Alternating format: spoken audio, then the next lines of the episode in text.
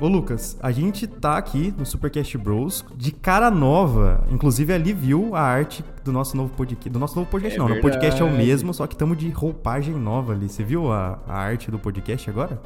Eu adorei a referência. Ó, top. Que, Pô, além da inclusive. referência ao jogo, o cara fez referência ao meu, ao meu tênis. Fiquei emocionado com isso aí. Foi. Teu trabalho, hein?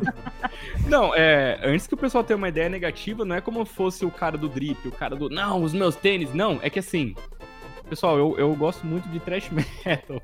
Inspirado por essa onda de thrash metal dos anos 80, eu queria um tênis branco ficando alto. Aí eu fui lá e comprei o tênis branco ficando alto. Mas a minha ideia não é, cara, eu só tenho esse tênis. Então, assim, é o tênis que eu vou pra, sei lá, cara, casamento. Pra... Eu só tenho um tênis pra tudo. Sim. Aí todo mundo comenta, né? Ah, o tênis lá, mas é só isso que eu tenho mesmo. E eu- eu- eu- era um, um tiro. Falei, eu vou comprar o último tênis da minha vida. Porque eu não gosto de gastar com roupa. E tá lá. Agora meu tênis tá até na arte do podcast. Eu fiquei emocionado com isso. Esse é o cidadão classe média baixa. O cara, quando compra uma coisa boa, ele tem que se justificar. Não, foi na promoção, pô. Eu comprei. Foi na Foi, promoção. foi 3 por 10 foi baratinho. Comprei, foi um achado. pesa, você não dorme bem, cara. Você fala, puta, não precisava. Bom, vamos lá, sem muita demora hoje, porque hoje tem bastante coisa pra falar.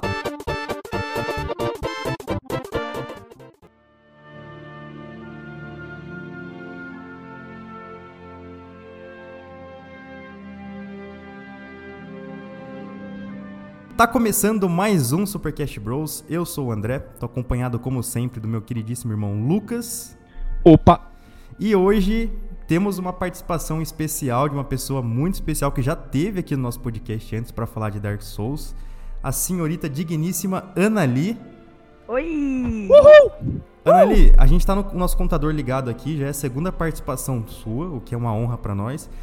Na terceira participação, você se torna praticamente uma um membro aqui do nosso podcast, passando também a assumir alguma das nossas contas também, tá?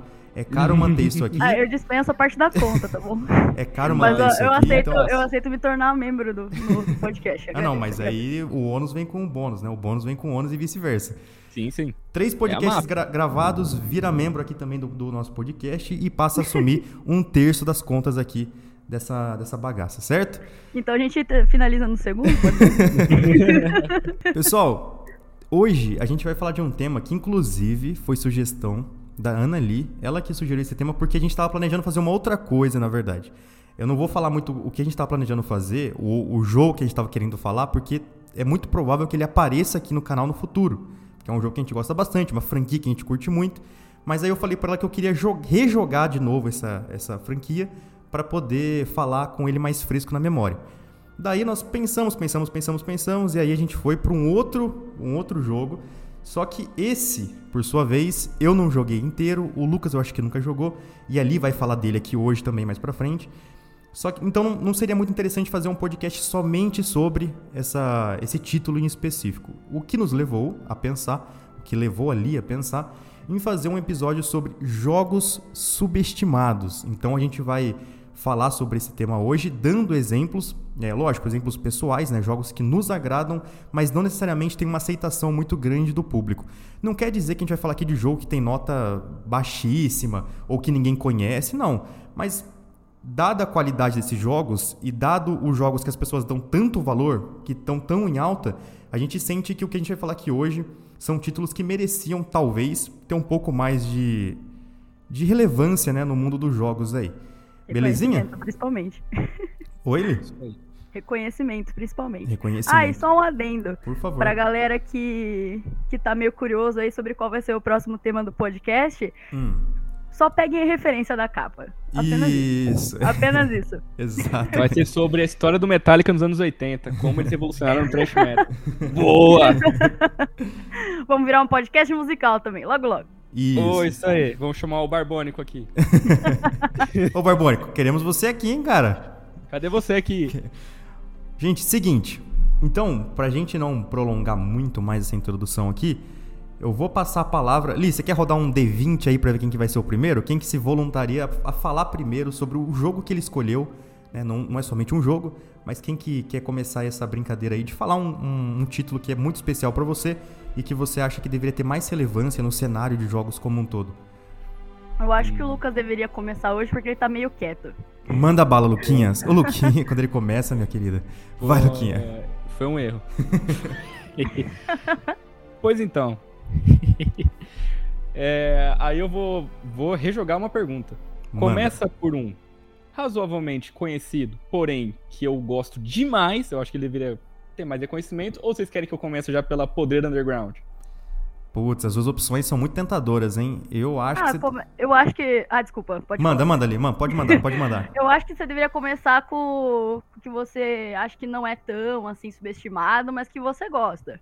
Daí depois você manda o Undergroundzeira. Boa, é isso que eu ia falar mesmo. A gente vai aprofundando cada vez mais. Vamos começar no Ah, raso. entendi. Primeiro Isso tem que começar na camadinha externa ali. Isso, iceberg Não. dos, dos subestimados.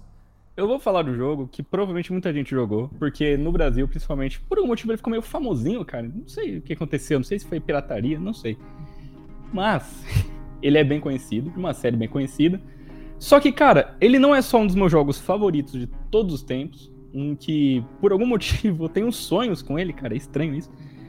E como também eu acho que ele fez coisas que nenhum outro jogo fez. Beleza, ele errou tentando fazer muita coisa nova, mas eu acho que ele deveria ter dado mais uma aula na indústria de jogos, principalmente na indústria de survival horror. Sendo esse jogo Silent Hill 4 The Room. Puta pra mim- que- É, o André acha esse jogo uma bomba, cara, detesto.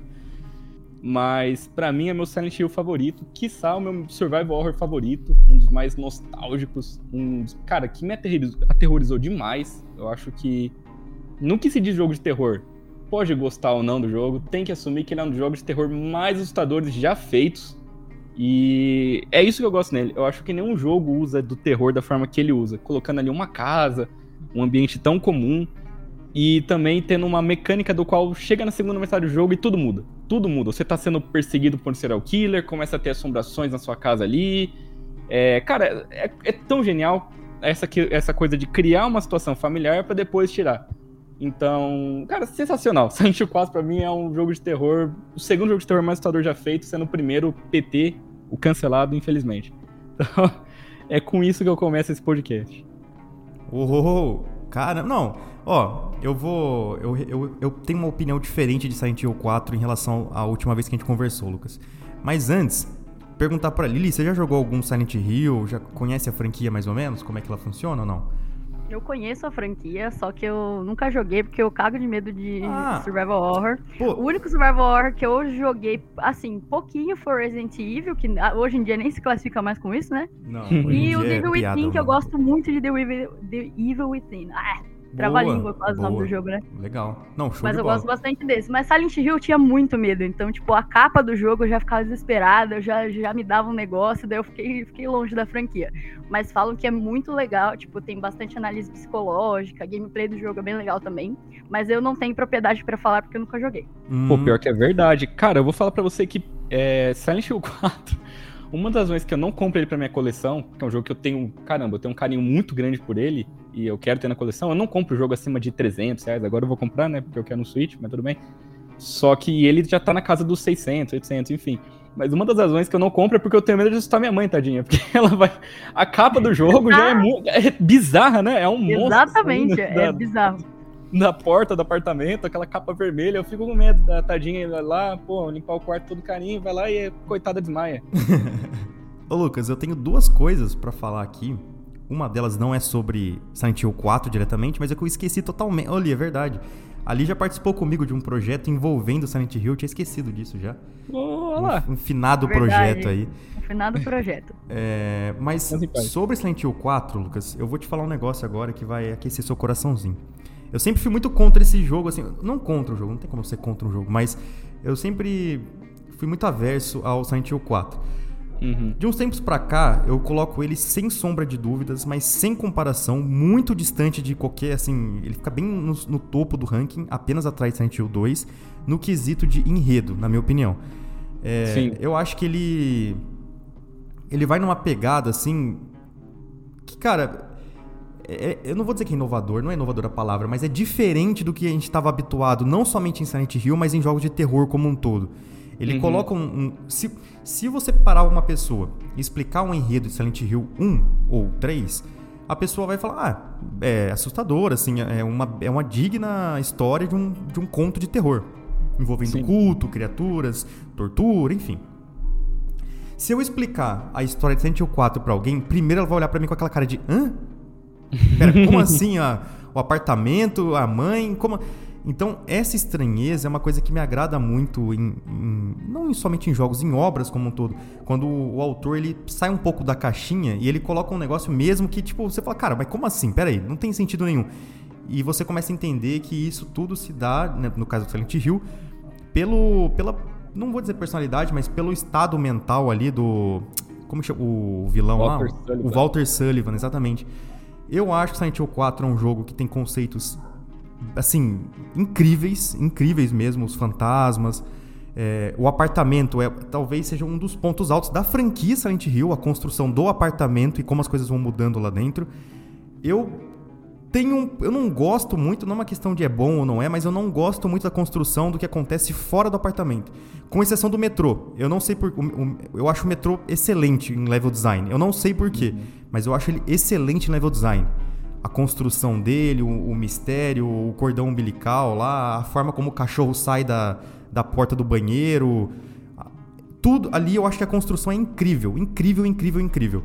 Uhum. O mapa da floresta é um mapa que eu acho bem mal construído, na minha opinião. acho um mapinha eu não bem gosto feio. muito dele também. É, a prisão eu acho interessante. Depois eu vi os apartamentos também, eu acho mais ou menos. Enfim, eu não gosto muito. O que não, acho que o que me, eu encontrei o que, que não, não me agrada no jogo é o que acontece fora do apartamento, mas todo o conceito do jogo e o apartamento em si, pô, excelente.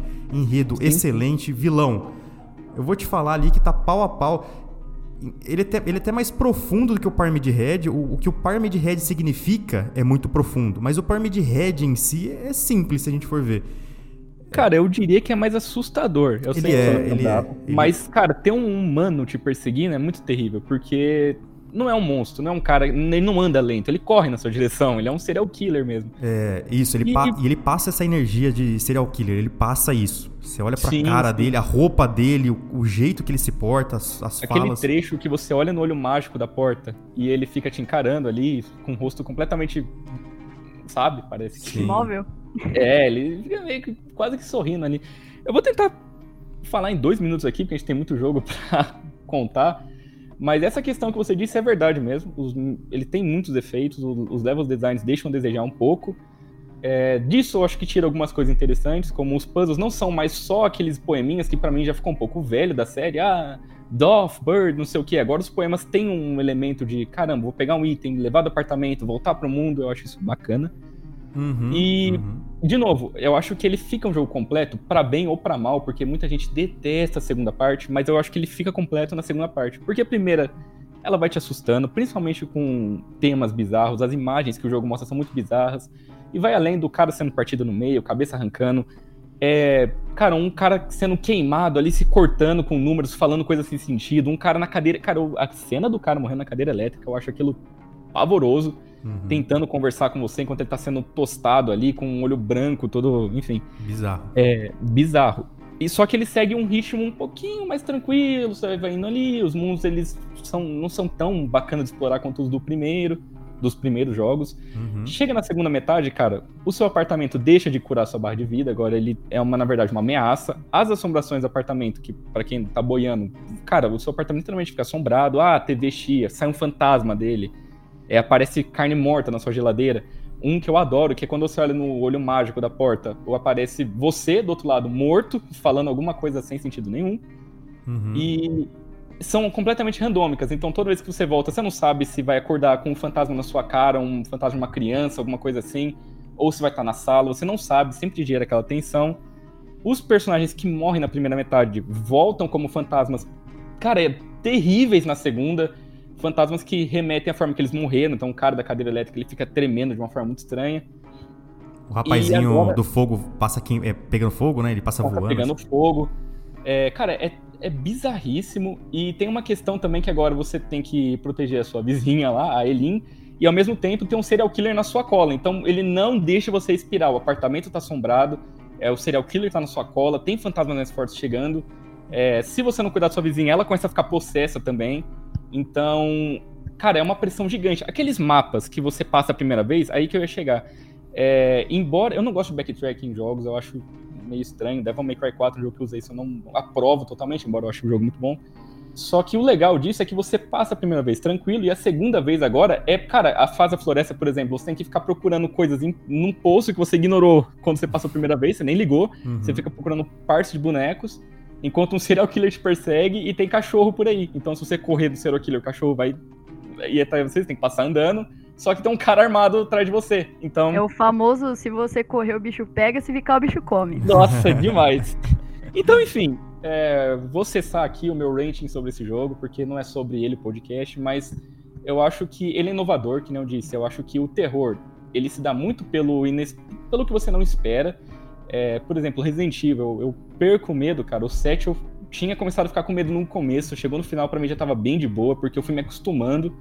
E o único jogo de terror, fora indies aqui e ali, que eu vi usar dessa, dessa técnica foi Silent Hill 4. E eu não sei o porquê, cara. Essa técnica é perfeita para criar um jogo assustador do começo ao fim. Encerrado. É, o, é uma, você falou que é, dá medo aquilo que você não espera, né? Alguma coisa assim você falou, Sim. né? E pegando a ideia de Lovecraft, você também tem medo do desconhecido. E o Silent Hill 4, acho que ele te, ele, ele te tira da zona de conforto em vários momentos, né? Quando o você, jogo inteiro. Quando você começa a entender, ah tá, então eu vou entrar aqui no buraco, vou fazer, resolver um negocinho, vou voltar pro apartamento, me curar e vou. Quando você começa a entender isso, ele quebra. A, ele quebra a regra do jogo, é uma coisa que é interessante. O jogo, ele, todo jogo ele tem uma regra para funcionar. Isso em card game, isso em board game, isso em jogo de todo jogo tem uma regra.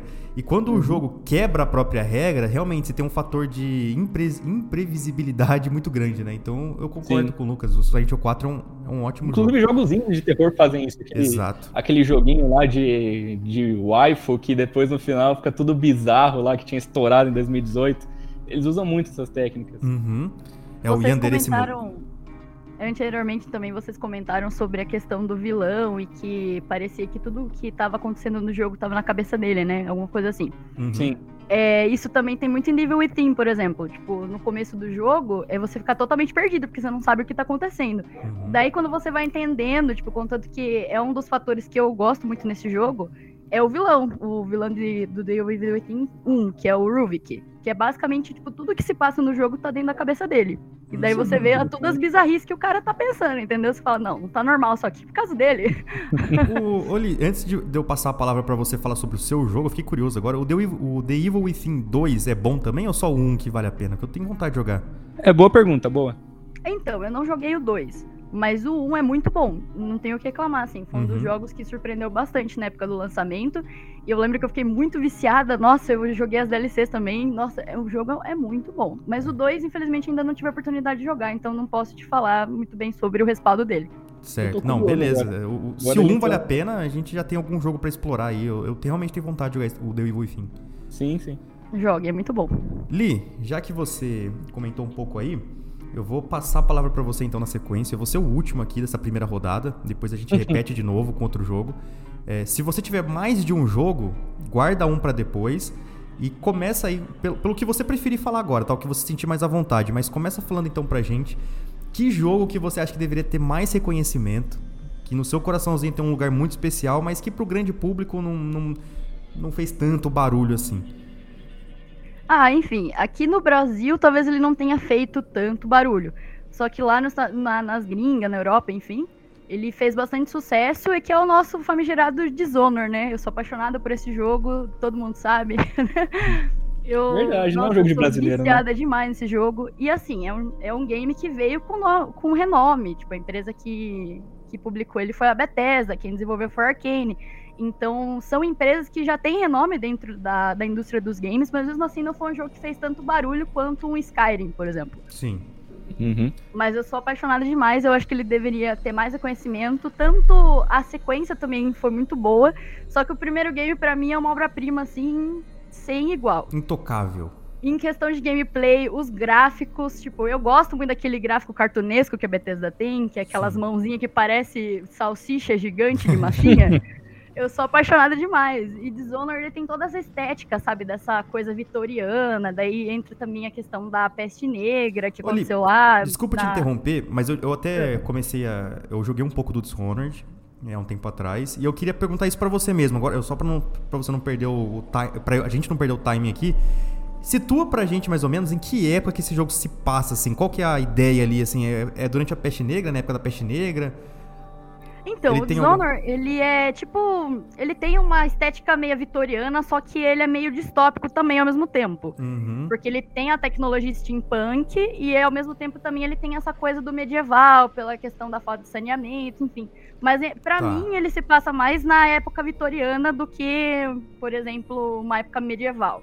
Você Tá. vê que os trajes dos personagens são mais é, vitorianos, toda a estética dele beira mais o steampunk do que o medieval. Tá, A legal. parte medieval que eles pegaram foi só esse negócio da peste, só- daí o segundo jogo, contanto que não é a peste dos ratos, mas é dos mosquitos. Mas tudo isso se Hum, dá também pela desigualdade social que, que acontece dentro do, dentro do jogo, a uhum. conspiração que tá rolando ali no cenário. Mas é um cenário bem steampunk. É, o, aquela cidadezinha onde a gente fica ali, no começo, é a parte mais pobre, né?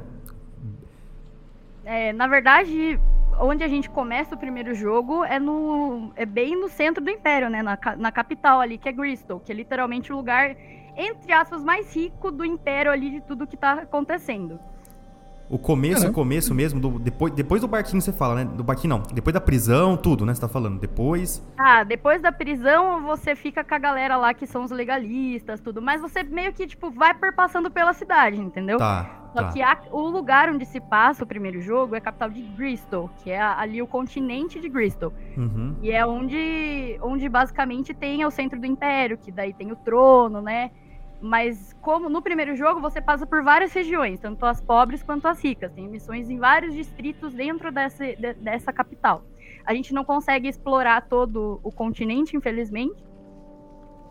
Missões ali dentro da. que perpassam ali, sabe, toda a coroa e toda a conspiração que tá envolvendo, a gente consegue perceber bastante de como funciona ali a cidade.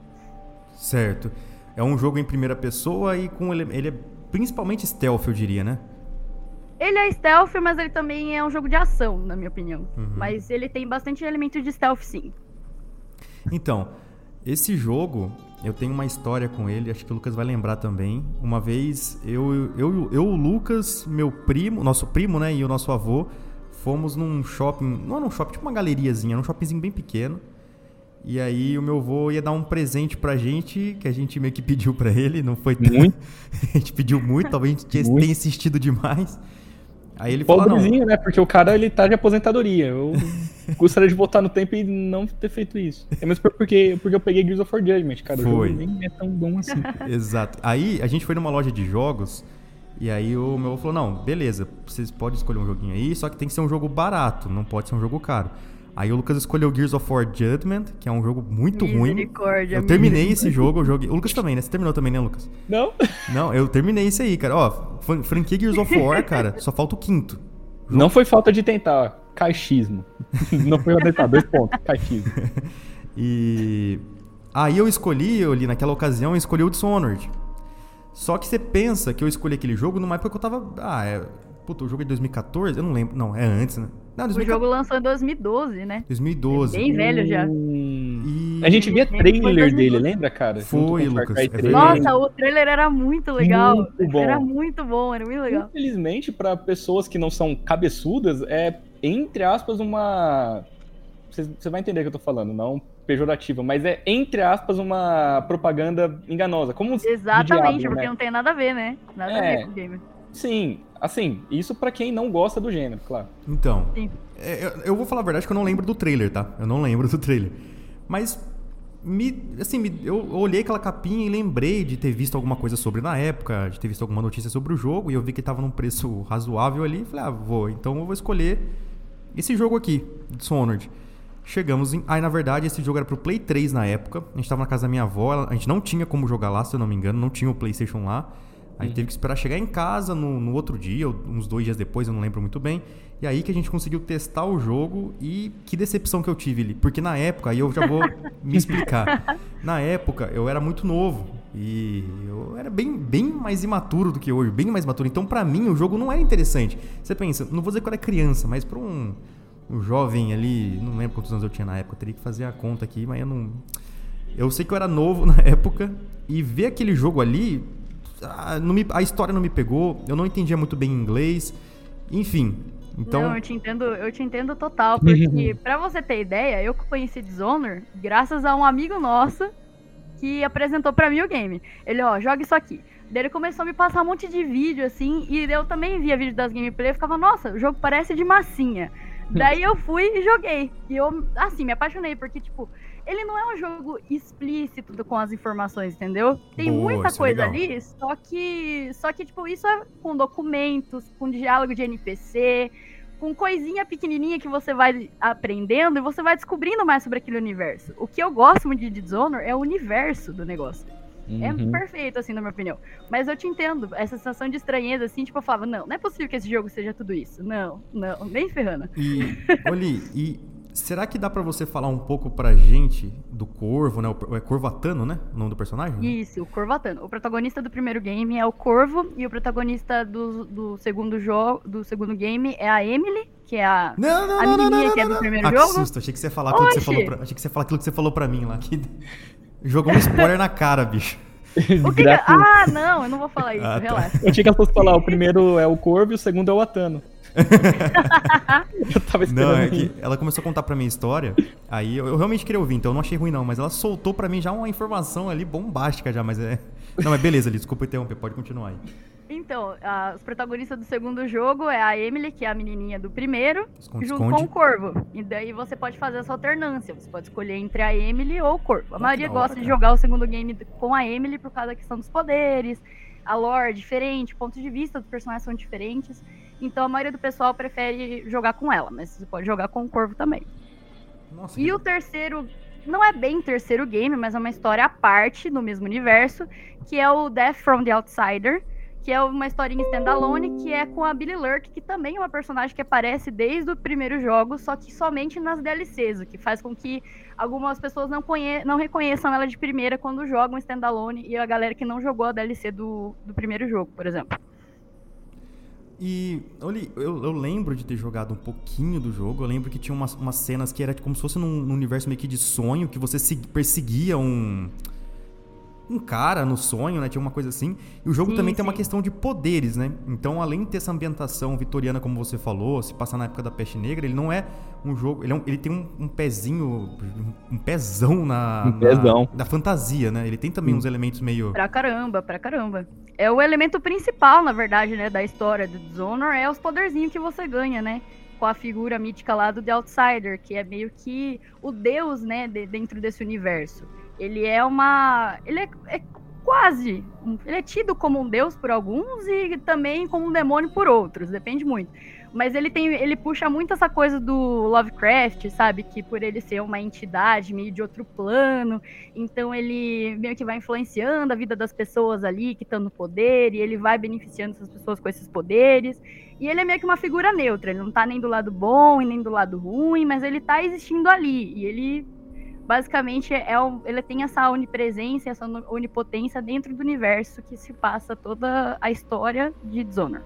E o, o Corvo, se eu não me engano, esse jogo ele não tem um sistema de, de, de karma. Tipo, você pode meio que ficar do meio Hum, bom, meio eu ruim. de uma coisa assim também. Sim, sim. Nossa, esse jogo é tão completinho, gente. Ah, ele tem tudo. Eu acho Enfim. que. Hã? Não, pode falar. Não, manda Então. bala aí, Luquinhas, manda bala aí. Pode. Não, eu ia falar que a razão que ele é underrated, né, que ele não ficou muito conhecido, foi sendo foi sendo deixado ao longo dessa conversa, né? Ele é um jogo que exige uma cultura ali do cara, você se interessar pela estética, né? Você Sim, sim. e principalmente no Brasil é que se foda, né? Black, GTA San Andreas e pronto, tá ótimo já. É, É porque eu acho, na minha opinião, assim, na época que ele foi lançado, eu acho que tinha muito jogo parecido. Tipo, em 2012 lançou muito jogo, tipo, The Darkness, que bebe muito dessa fonte de poder sobrenatural, e o protagonista meio quebrado, um cara que foi meio que desonrado de tudo. E o daí- Bioshock Infinite lá? É, tem o Bioshock, que também bebeu bastante dessa fonte de poderzinho, cidade vitoriana, e Nossa, as suas ações decidem o que você é, sabe? O Bioshock, O Bioshock é muito também eu acho que é muito. o- Sim, o eu acho que é muito né? subestimado O os dois, na verdade. São, são dois jogos muito subestimados que têm histórias muito boas. Mas o Dishonored, assim, o que eu acho que também o pessoal devia conhecer mais o jogo é porque eu gosto muito da lore mesmo. Uhum. Mas eu acho que o pessoal devia conhecer bastante melhor, né? O jogo, dar uma chance pro jogo.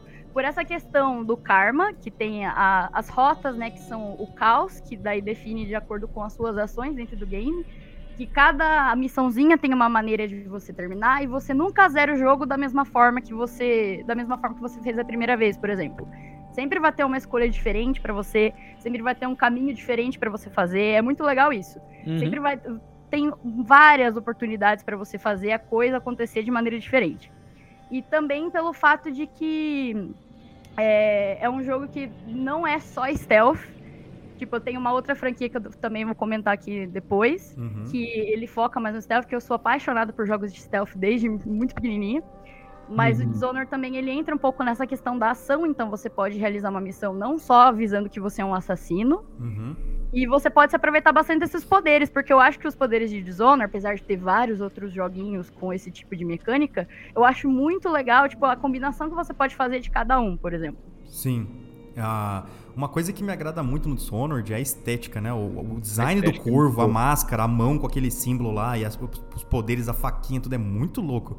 É, o cenário, é, o cenário é legal. É, é, o que o Lucas começou a falar, eu concordo bastante com o Lucas nesse ponto. Aqui no Brasil, em terras tupiniquins, é, o povo não, não curte, de um modo geral, esse tipo de, de estética, né? É muito difícil um jogo cair na aceitação nesse estilo. Talvez o Bloodborne seja uma exceção, assim, mais ou menos, eu não sei. Mas é muito difícil. Quando, uhum. assim, o, o, cara que a, na média, tá pegando a média de gosto brasileiro, a minha percepção é que quando o cara vai muito profundo, ele vai no máximo ali num RPG medieval. Ali, sim, então, que ele sim, vai, sim. num Skyrim, uhum. um Skyrim. Mas um Fallout, um Dishonored, com uma estética um pouco mais diferente, assim, do que foge do medieval, eu acho que o pessoal tem... É, não tem uma, é, uma aceitação tão ampla assim. Mas realmente, eu, eu eu mesmo, na época, não gostei tanto, assim, da, da, atmosfera do Dishonored, mas olhando hoje em dia, com mais maturidade, depois de ter jogado mais coisa, entendendo um pouco mais de inglês, eu vejo que é um jogo, puta, um jogo parece ser muito interessante. Eu tô é com muita vontade legal. de jogar, inclusive. Sim, e eu sim, também acho que vai muito pela questão do preço, né? Tipo, os jogos da Bethesda, eles infelizmente não se importam com o pessoal brasileiro, então não faz legenda, foda-se. Eu amo muito essa empresa, mas também meto muito pau nela, tá bom? Não, tem que aprender o inglesinho. Gente, ó, CNA, tá bom? Chega, tá bom? Ó, 23. Ó, vamos aprender inglesinho. E você, cachista que tá ouvindo, ó, vamos jogar. Ó, tá ô, Lucas, Lucas. Não jogar não, vamos jogar, tá bom? Aprender inglesinho e jogar, que é isso aí, cara. A vida não é morando, não. ô, Lucas, e Ana, e Oli, esses, há um tempo atrás, quando foi lançar o The Legend of Zelda Tears of the Kingdom, a Nintendo fez um vídeo, os, o, duas pessoas da Nintendo lá, não lembro quem são é, fizeram um vídeo promocional, entre aspas, para cada país, para cada idioma. Então fizeram o vídeo falando em espanhol, em italiano, em inglês e fizeram em português, brasileiro também. Toma. Aí basicamente eles falaram assim, ó, tipo, esperamos vocês nessa aventura, nananana, e aí, assim, para concluir a fala deles, o que eles falaram sobre o jogo tá em inglês não foi respondendo diretamente isso, mas basicamente eles mandaram ali um boa sorte. Boa sorte. tipo assim, tá em inglês o jogo, tá sem legenda em português, boa sorte. É isso, cara. E é isso, e é isso. Fica pro Rodrigo Góes. E também pela questão do Dishonored ser um jogo curto, querendo ou não. Apesar de você ter toda essa vasta gama de opções, ele não é um jogo que exige uma campanha muito longa. Ótimo. Delícia. Não, daí, tipo, na época que ele lançou, então, tipo, por exemplo, a maioria dos jogos naquela época era mídia física. Eu comprei o meu Dishonored com mídia física. E ele era absurdamente caro para um jogo que você vai zerar em, tipo, 8 horas.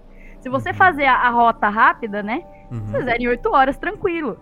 Mas daí, se você tiver uma gameplay mais minuciosa, procurando as coisinhas, fazendo outras, outras alternativas de caminhos, daí você vai ter um jogo um pouquinho mais, mais demorado. Só que eu acho também que não dura mais do que 14 horas de campanha. Uhum. Então é um jogo curto. É, eu, eu fui pesquisar um videozinho para lembrar um pouco como era o jogo. E eu, o vídeo que eu, que eu comecei a assistir era uma long play de 15 horas. O cara demorou 15 horas para terminar o jogo. Eu não sei qual rota que ele fez. É, Pro então, padrão de jogo atual, que dá uma esticada, dá uma enchida de linguiça, que é o padrão hoje, até que é um jogo curto comparando com o padrão de hoje, né? Que até God of War, que era um jogo de 8 horas, hoje em dia demora 20, 30 horas para terminar. Mas para mim isso não é um ponto sim. ruim, não. Se o jogo tiver 15 horas bem construídas, que com um fator replay legal, que nem essa questão da, do karma, enfim, para mim tá ótimo, pô. Tem que esticar, Inclusive, não. eu vou. Eu vou. Tem uma, uma menção honrosa aqui. Tem um brasileiro que ele faz vários compilados de stealth kills e, tipo, várias ga gameplays, assim, de como ele faz as missões em Dishonored. E ele tem maneiras muito criativas de fazer. Isso com Dishonored 1, que é o Stealth Gamers BR. Inclusive, ele foi contratado pela Bethesda para fazer o trailer de gameplay do Death from the Outsider. E ele é brasileiro e ele faz todos esses compilados e é muito legal. Eu recomendo vocês verem no YouTube e vocês verem o quanto Dishonored 1 não envelheceu mal. Stealth Gamer BR, queremos você aqui, cara. Queremos Parabéns, você aqui. hein? Eu sou, eu sou a maior fã dele porque eu ach- achava muito criativo o jeito que ele fazia, tipo, as missãozinhas. E o quanto ele utilizava, tipo, o suco do jogo, A tá ligado? mecânica, né? Ele parecia o próprio. Se o Corvo te jogasse Dishonored, seria ele. Boa. Boa, Stealth Gamer BR, boa. Parabéns, cara. Você é nosso herói. você já venceu. Representou a gente.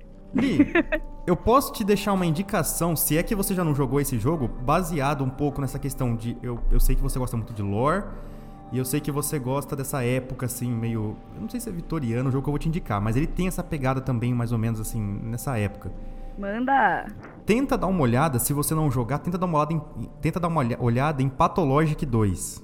Ui. Hum, vou, vou dar uma olhada. Fica a minha indicação aqui. Depois eu vou te indicar aque- aquele vídeo que é a iniciação básica do Pathologic. Todo mundo que joga Pathologic passou pelo vídeo do Felipe Ramos. Um videozinho de. E Dark Souls 1 também, todo mundo aprendeu pelo Felipe Ramos. Então eu vou te mandar o link depois, Li, que eu acho que vai, vai ser do seu agrado o jogo. Mesmo que você não Vou dar uma jogar, procurada. Nunca, mas eu, olha, tá aí um jogo subestimado também. Nunca conheci, nunca ouvi falar. só não, só não vou falar dele aqui porque eu não joguei. Mas eu, mas eu, assim, eu tenho um PHD de Felipe Ramos, né, no, no Pathologic, né? Então. Ô, Felipe, inclusive você não posta vídeo, tá bom? Tem tempo de sobra pra vir aqui, beleza? Estamos te esperando. O outro também, hein? Tem que vir aqui dar uma aula pra gente. Vou me encher de colaborador aqui. Opa! Eu acho que chegou minha vez, né? Ô, manda, cara. Chegou, chegou sua vez. Vocês querem mesmo saber ou não? Manda, manda, manda. Mas deixa o Então. Turok pro final, por favor, porque Claro. eu vou ter que falar uma Turok é parte o Brasil 2 só. todo quer saber, o Brasil todo tá ouvindo. Ó, Brasil, Ah, é, Brasil, agora. Stealth Gamer BR, todo mundo aí, ó. Isso, o Rodrigo Góes. Rodrigo Góes.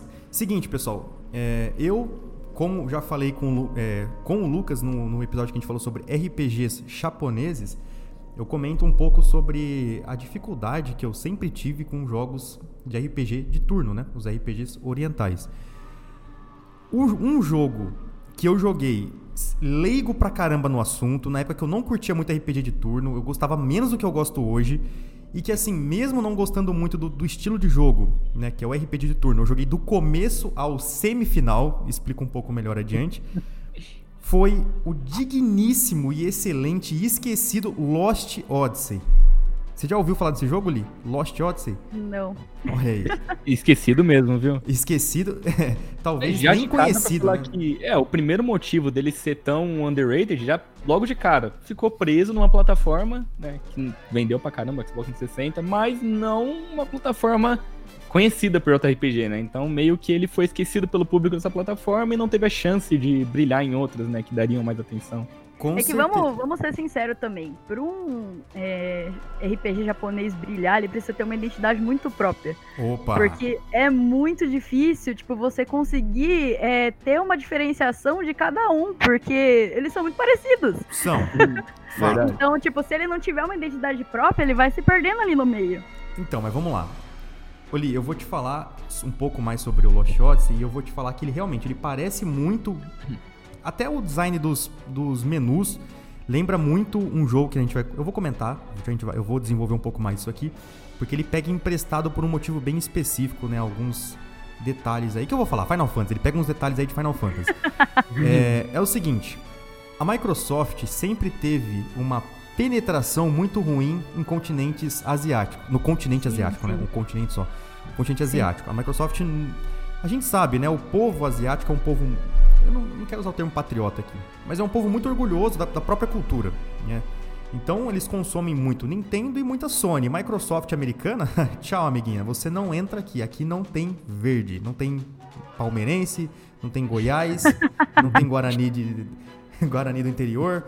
Seguinte, é, o, o Lost Odyssey ele faz parte de uma, de uma série de jogos que a Microsoft lançou visando atingir o público japonês. Ela lançou, eu tinha anotado aqui, mas eu já perdi já, mas ela- eu lembro de dois assim que me, me chamaram muita atenção que eu queria jogar também, que é o Blue Dragon e o Lost Odyssey. Mas tem mais jogos também, tá? Tem outros dois jogos que fizeram parte desse conjunto, é, que foi uma tentativa da Microsoft de, de penetrar no, no mercado japonês. Acontece que o japonês não consumiu muito, porque, enfim, Microsoft, americano, não, não entra aqui. É, e a gente aqui desse lado também não, não consumiu muito porque não era uma franquia famosa, na verdade é uma franquia iniciante ali, né? Lost Odyssey é o primeiro e único título da série, então não entrou muito no gosto da galera. O Xbox em si é uma plataforma muito popular para jogos multiplayer, FPS, Halo, COD, que não é exclusivo, mas mesmo assim COD brilha muito por lá, enfim. Então acabou que passou batido dos dois lados. Não entrou no Japão e aqui nas nossas terras também não, não foi muito, é, muito divulgado, por assim dizer, né? Então ficou nesse limbo. Olhando a, a capa aqui do, do game, porque, assim, o nome não me é estranho. Mas tá. eu não lembrava absolutamente nada. Daí eu dei uma pesquisada aqui, olhando a capa do jogo, eu lembro de ver ele nas, nas prateleirinhas do, das. Quando que eu alugava videogame ainda. Caramba! Provavelmente você viu empoeirada a capinha dele. Eu, eu vi, eu vi. E lembra bastante, tipo, a arte dele me lembra bastante o Vagabond. Hum, boa, boa. Nossa, boa referência, é verdade. É, nossa, muito Qual? verdade isso. Não a arte da capa, né? Aquelas artes as, é, de cada personagem. Artes... Boa, boa Isso, referência. do personagem Vagabond. Me, lembra bastante Vagabond. É um mangá, né? É, um mangá. É... Ah, deixa eu ver aqui, Google Search. Então, falando um pouco mais do Lost Odyssey. Lembra né? mesmo? Lembra muito, eu falei. Lembra. Não, a arte é boa, bem lembrado. Eu, sim, eu, eu, eu, gosto muito da arte do Lost Odyssey, tá? Até ah. a fonte, cara. É igualzinho, Sacha, é igualzinho. Caramba, agora você mandou uma referência aí que enriqueceu aqui. Eu até não sei como continuar isso aqui. Eu não sei como falar oh, não, nada mais surpreendente que isso. Não, arrebenta aí, cara, arrebenta. O Brasil vai, vai. Eu, eu acredito, eu acredito. Esse projeto, Lost Odyssey, ele contou com dois nomes muito populares. Um deles é o Hironobu Sakaguchi, que participou aí dos Final Fantasies. Eu não sei te, te, te, dizer com precisão de qual Final Fantasy ele participou, mas eu acredito que ele tá no projeto desde o primeiro.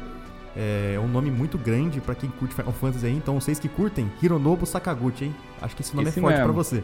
Outro nome, Nobu Uematsu, que é o compositor, esse eu sei, porque ele, faz, ele participou da composição da música tema do Final Fantasy VI, que é uma música que eu adoro.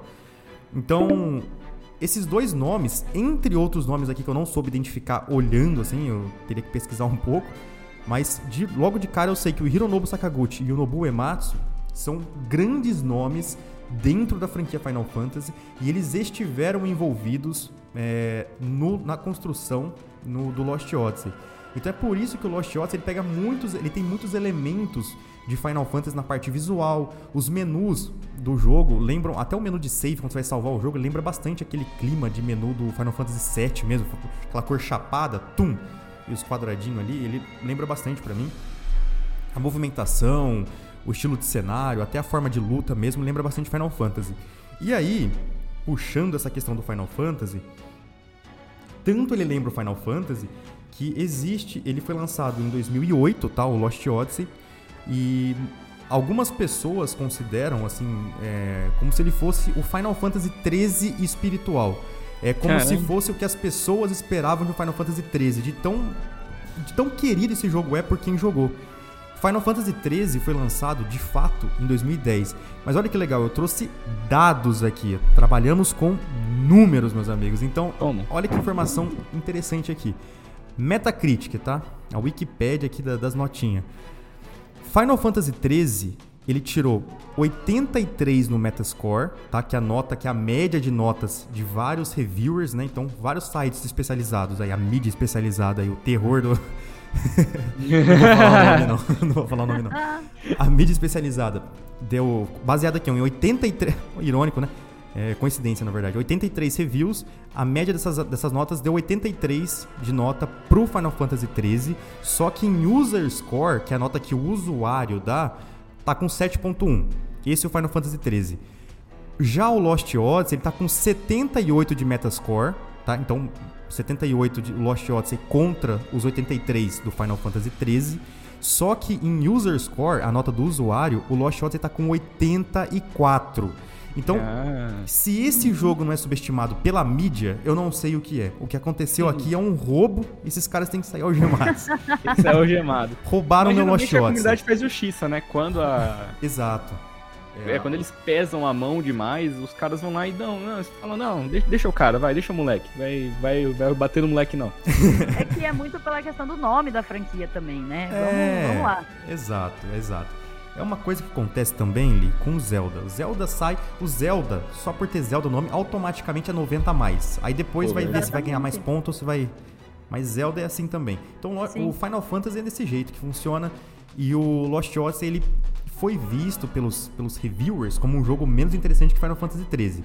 Joguei Lost Odyssey até o final, até o último boss, não terminei.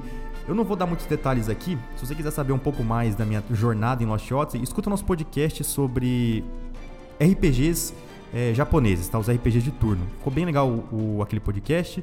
É o número 8 ou 9, se eu não me engano, acho que é o número 8. Então escuta lá que ficou bem bacana. É, enfim, eu joguei o jogo até o finalzinho, mas no final eu enrosquei, tá? Eu não consegui matar. E falando por cima, me faltou recurso porque eu não sou muito bom, não sou nada bom em RPG de turno, então me faltou talvez grindar mais, talvez procurar por mais magias, enfim. Me faltou uma série de coisas ao longo da gameplay que me impactaram lá no final, que é um ponto que eu questiono um pouco em RPGs de turno, né? Uhum. Mas falando um pouco do jogo, deixa eu tentar aprofundar um pouquinho mais nele. Ele é um jogo que para mim a definição exata dele é uma coisa que eu vi falando aqui. Ele é um RPG de turno que faz o café com leite extremamente bem feito. Você não vai encontrar nada extremamente inovador aqui. É um RPG de turno. Seleciona um ataque, espera seu turno, ataca, defende, joga magia. É um jogo de turno. Tem a sua party, vai conhecendo pessoas para party. Para mim, onde para mim o jogo ele brilha na construção da sua história e dele sair um pouquinho, não é uma coisa absurda, mas ele sai um pouquinho da caixinha.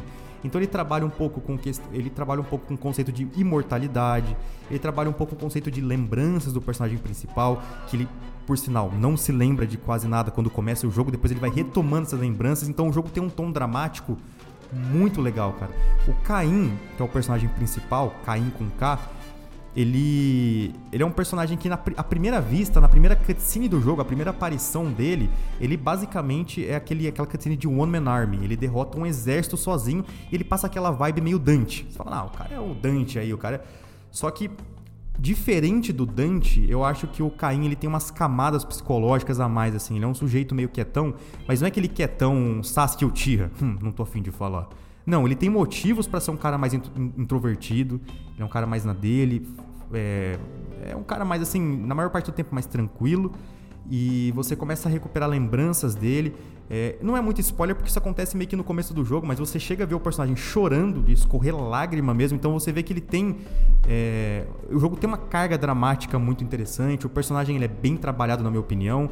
Eu curto muito o Caim, muito mesmo, para mim é um puta, puta, personagem. Aí eu posso estar tá fanboyolando aqui, mas eu acho ele um puta personagem. É, eu acho ele muito interessante a, desde o visual dele, essa, essa madeixa de cabelo caída entre os dois olhos é estiloso pra caramba.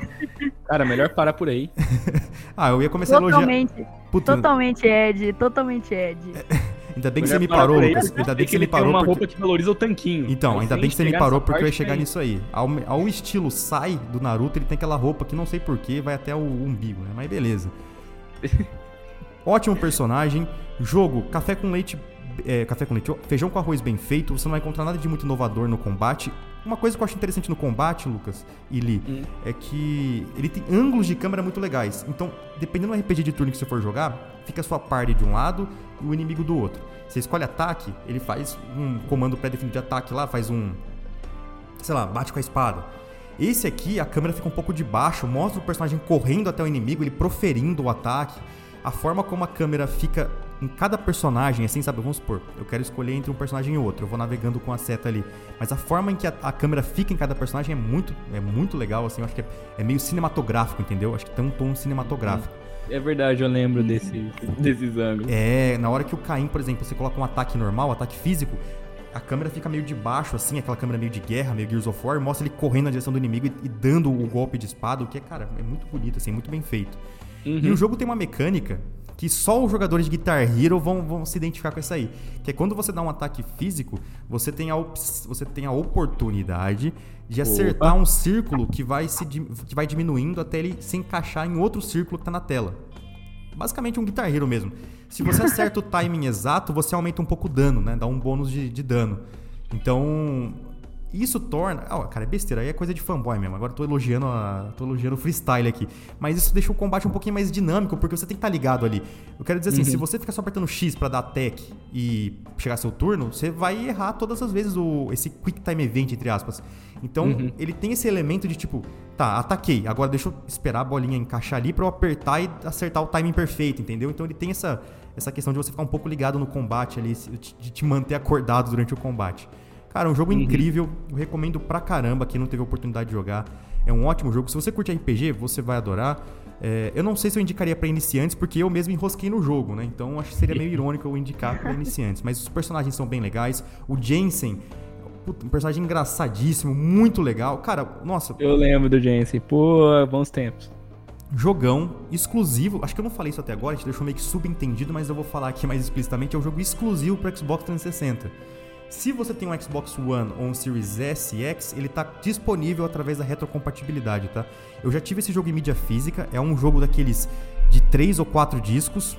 Se eu não me engano, acho que é, é três ou quatro discos, o que é, na época não era Blu-ray a mídia do Xbox, né? Então ele não era bem dividido, mas cara, um jogo assim bem legal, bem interessante, a história é muito bacana, que nem eu falei, ele mexe um pouco com essa questão da imortalidade do personagem. Eu não sei se isso é um spoiler, eu não lembro se isso é um spoiler, se for, vocês me perdoem, mas isso não revela tudo não, tá? E o vilão, o vilão do jogo é o eu, eu lembro por Gangorra, mas acho que é Gongora o nome dele. Acho que é Gongora, É né? Gongora, mas eu lembro, eu lembro de Gangorra.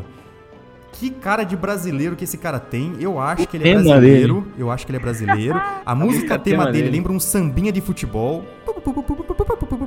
Lembra o sambinha do futebol brasileiro ali, né? Década de 90 ali e tudo mais. Então, acho que até antes, né? Esse, esse sambinha clássico. Não, bem antes, pô. Tô viajando aqui, bem antes. Patrimônio Nacional.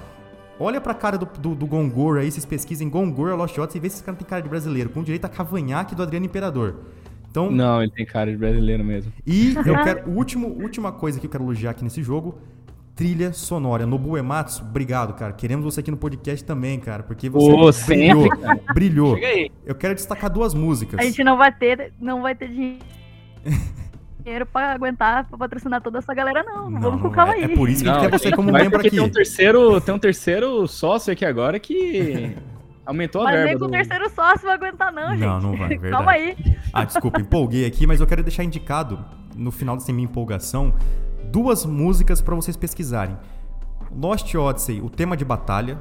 Pesquisem essa. É lindo. É um dos melhores temas de batalha junto com Persona 5. É os melhores temas de batalha que vocês vão ouvir. Toma. Lost Odyssey, tema de batalha. E pesquisem também a música tema da, de- da capital de Numara, tá? Que é um lugar do jogo.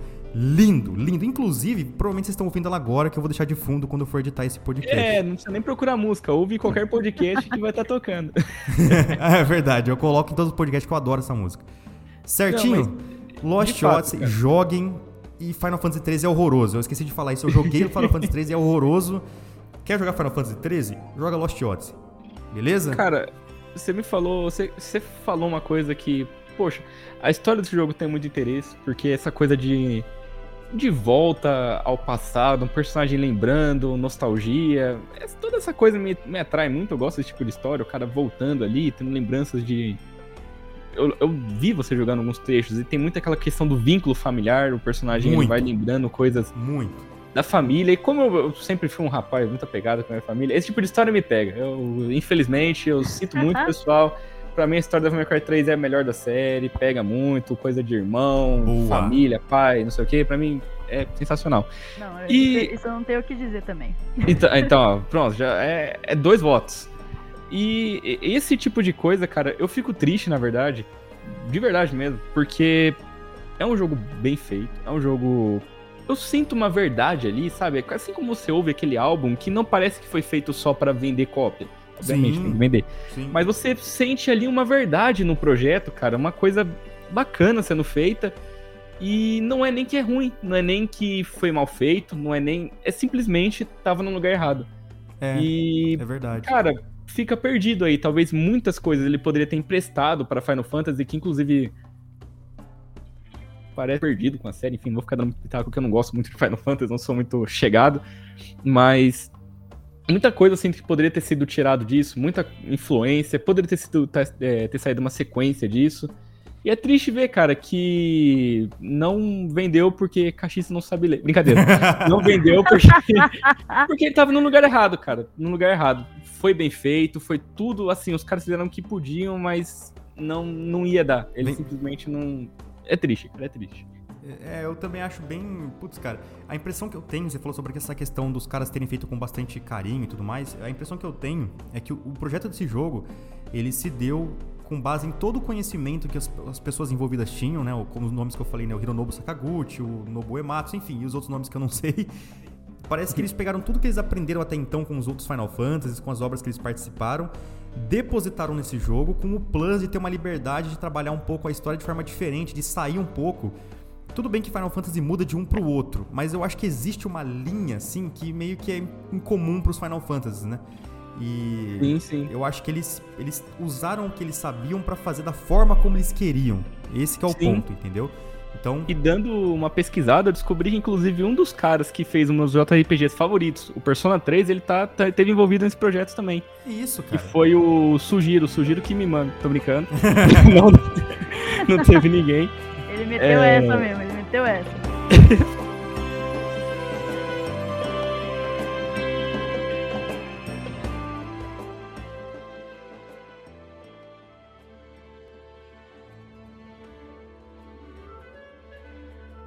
Luquinha, voltou para você, cara.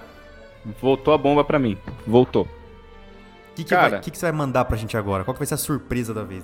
Silent Hill 4 foi uma boa, gostei. Oh, muito obrigado, muito obrigado. Eu vou falar de um jogo agora que. Caramba, agora eu tô na dúvida, porque tem um que é muito underground, tem um que nem tanto. Vou fazer o seguinte: vou falar do que é um pouco menos underground, pelo seguinte motivo. Se não der tempo de falar do terceiro jogo que eu pensei aqui, eu deixo uma recomendação, porque o outro jogo ele é difícil de acessar hoje em dia. E o que você tá aqui, nem tanto. Então, quem sabe eu quem sabe se lançar um outro título aí, os caras me dêem um special thanks lá no crédito e falar, ó, esse cara ajudou, ele fortaleceu. Ah, com certeza, vão dar. Boa, com certeza. Luquinha... Inclusive, ó, estamos esperando você. a, a verba não tá. Vou parar de usar essa carteirada que a verba tá fogo, gente. Inclusive, tô tendo que dar descarga com o balde. Enfim, é, eu vou falar aqui de um jogo preso. A situação está muito crítica. Hum, tá crítico, cara, tá crítico. eu vou falar de um jogo aqui que ele tá preso. O André já sacou logo de cara.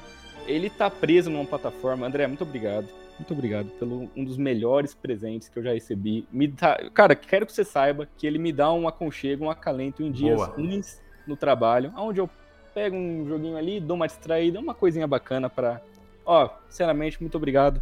Cara, mostrou a que veio ao mundo. é, eu já acho a plataforma extremamente subestimada, mas eu não culpo ninguém que não comprou ela. Eu só culpo a Sony por isso. Sony não está convidado para o podcast. É, o PS Vita. Então, de natureza, qualquer coisa que seja PS Vita já é underrated, porque pouca gente aderiu à plataforma. Não vou, me, não vou me estender muito nisso, porque não é o tema do cast. Eu né? jogava no PSP, mas o Vita não, não tive, não. Então, o PSP, a Sony acertou. Aí chega o Vita, enfim. Inclusive, ah, temos um podcast sobre videogames portáteis. Opa, episódio 9. Tá então fiquem de olho aí, pessoal. Lá, dá uma, lá, dá uma assistida Lucas, lá, porque é, eu tô precisando da descarga. O Luquinhas fala um pouco mais do PS Vita lá, então dá uma olhada lá. Isso aí. Escutada. É. o... E esse jogo, cara, eu, eu comprei. Eu vou, não vou ficar falando suspense. Rapture Rush. Esse jogo eu comprei. É, numa época que eu fico feliz de não ter jogado naquela época, porque eu não tava com cabeça para jogar nada, eu tava bravo com tudo. Foi a época, inclusive, que eu comecei a gostar de I.O., de Slipknot, porque eu fiquei, pô, bravinho. E foi a época que eu comecei a entender o Cannibal Corpse. Eu falei, ah, faz sentido. Eu ah, vejo sentido isso é perigoso, cara. Aqui. Eu vejo... Ele ficou revoltado nesse momento, né? ah, eu fiquei bravinha, sai de perto. Mas então, nossa, eu caramba, velho. Esse, bravo, esse Hammer Smash de Face até que faz sentido. Pô, até que faz sentido, cara, esse Hammer Smash de Face. Mas enfim, eu fico feliz. Eu tinha comprado ele porque eu fiquei numa de caramba, jogos de Vita tem uns que são meio rarinhos, meio chatinhos de achar. Eu quis comprar logo porque achei um preço bom. E eu fico feliz que eu tenha feito, a condição do jogo tá excelente. E jogando no Vita, cara, eu, eu comecei a. Caramba, eu fiquei entretido naquele jogo. Pra, como eu falei rápido, vou repetir: Gravity Rush. É, eu fiquei entretido naquele jogo, eu comecei a ficar interessado pela história, pelo. Cara, a personagem principal, ela é um doce, cara. Ela é muito gente fina.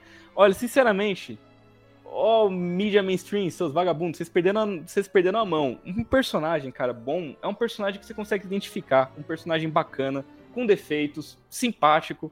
Eu sinto que, sei lá, as pessoas tentam criar personagens antipáticos e perfeitos. Enfim, a Cat me lembra de o que um personagem deve ser. Parabéns aí para a equipe que fez Rush.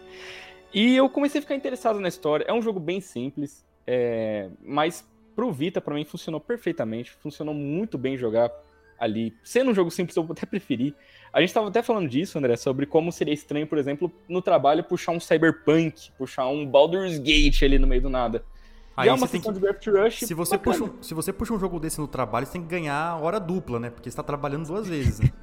Exato, bata o ponto antes de fazer isso. É, ele tem ali, pô, a historinha vai avançando de capítulo em capítulo, de forma, assim, mastigável, sabe? Em, em porções que seja, sejam fáceis de digerir ao longo do dia ali.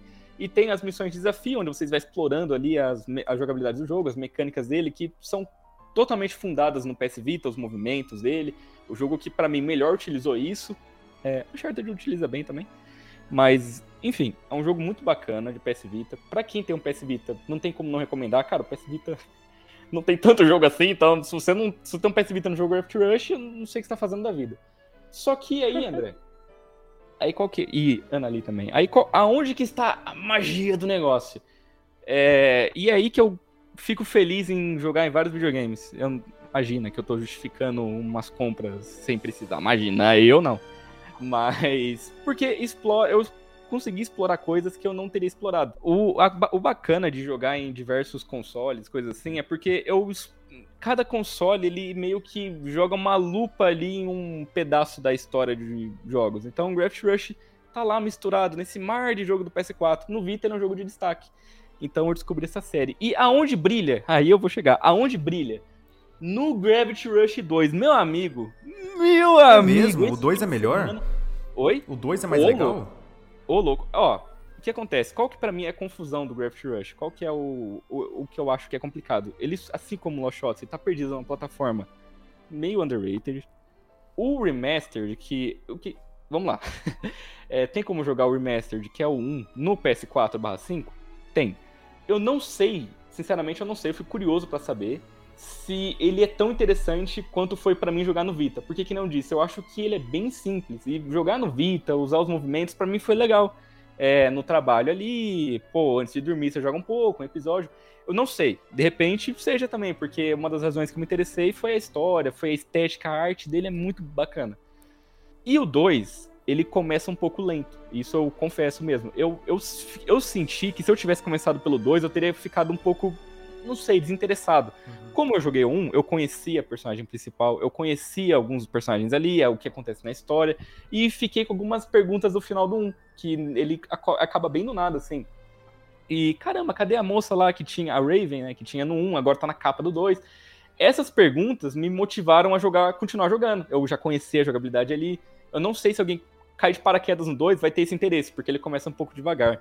Mas, meu Deus, o 2 é bom, cara. Cara, eu perdi o fim de semana. Eu joguei isso doente no fim de semana. Fazia tempo que eu não pegava um jogo que você começa de manhã e vai até de noite sem parar. Só pra tomar água e olha lá ainda. Eu tô dando uma olhada aqui no, nos gráficos do game, tá bem bonito mesmo. Não, ele é o lindo. Dois. Eu tô, tô vendo o 2, tá muito legal. Não, o 2, ele é lindo, cara. Lindo, lindo, lindo mesmo. E não é nem lindo no sentido de, nossa, é realista. Cara, a estética do jogo é, é a estética do jogo é bem única, nossa, né? Nossa, é bem única. É, é, bem única. Ela lembra um anime, mas não anime no sentido, sei lá, Final Fantasy da vida. Anime no sentido aqueles que eu não assisti, Viagem de Chihiro, esses é, animes de lembra bastante. Sim, Aí, ó, viu? Temos confirmação, tá vendo? Eu não tô louco, eu sabia que eu não tava louco. E é muito único, cara. E o que. Assim, esse é o tipo de jogo, cara, que você leva tempo pra explicar porque ele é bom. Ele é único, não é um jogo que se passa em um universo. Ah, é uma. Cara, é tudo diferente, é tudo. A cidade, ela é meio que suspensa no ar, assim, tudo de acordo com esse tema de gravidade. O jogo ele tem um universo muito rico, cara, muito, muito rico mesmo. Tanto que, assim, tem a cidade e tem a história, sabe? A cidade, ela não. Tem jogo que você vê que tudo que ele mostra é, é pra história principal ali. Gravity Rush não, ele tem um mundo acontecendo e tem um personagem ali, o principal e os, e os conflitos dele.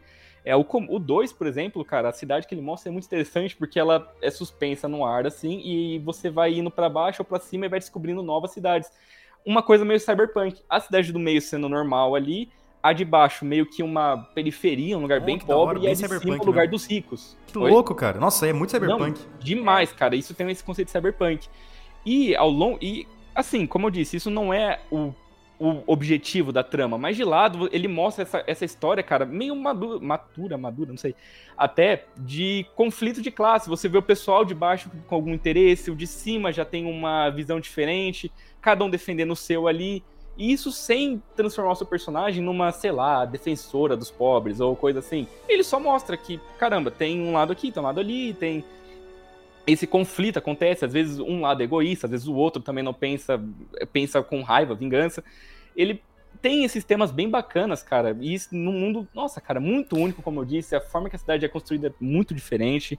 Uma trilha sonora incrível, uma história super interessante. E outra coisa bem bacana é que o 1, ele tinha a campanha lá, principal, as- os capítulos, né? E o que você tinha de conteúdo extra era desafios. Então, desafio de corrida, desafio de não sei o quê, usando ali as mecânicas do jogo. Ah, desafio de derrotar tantos inimigos.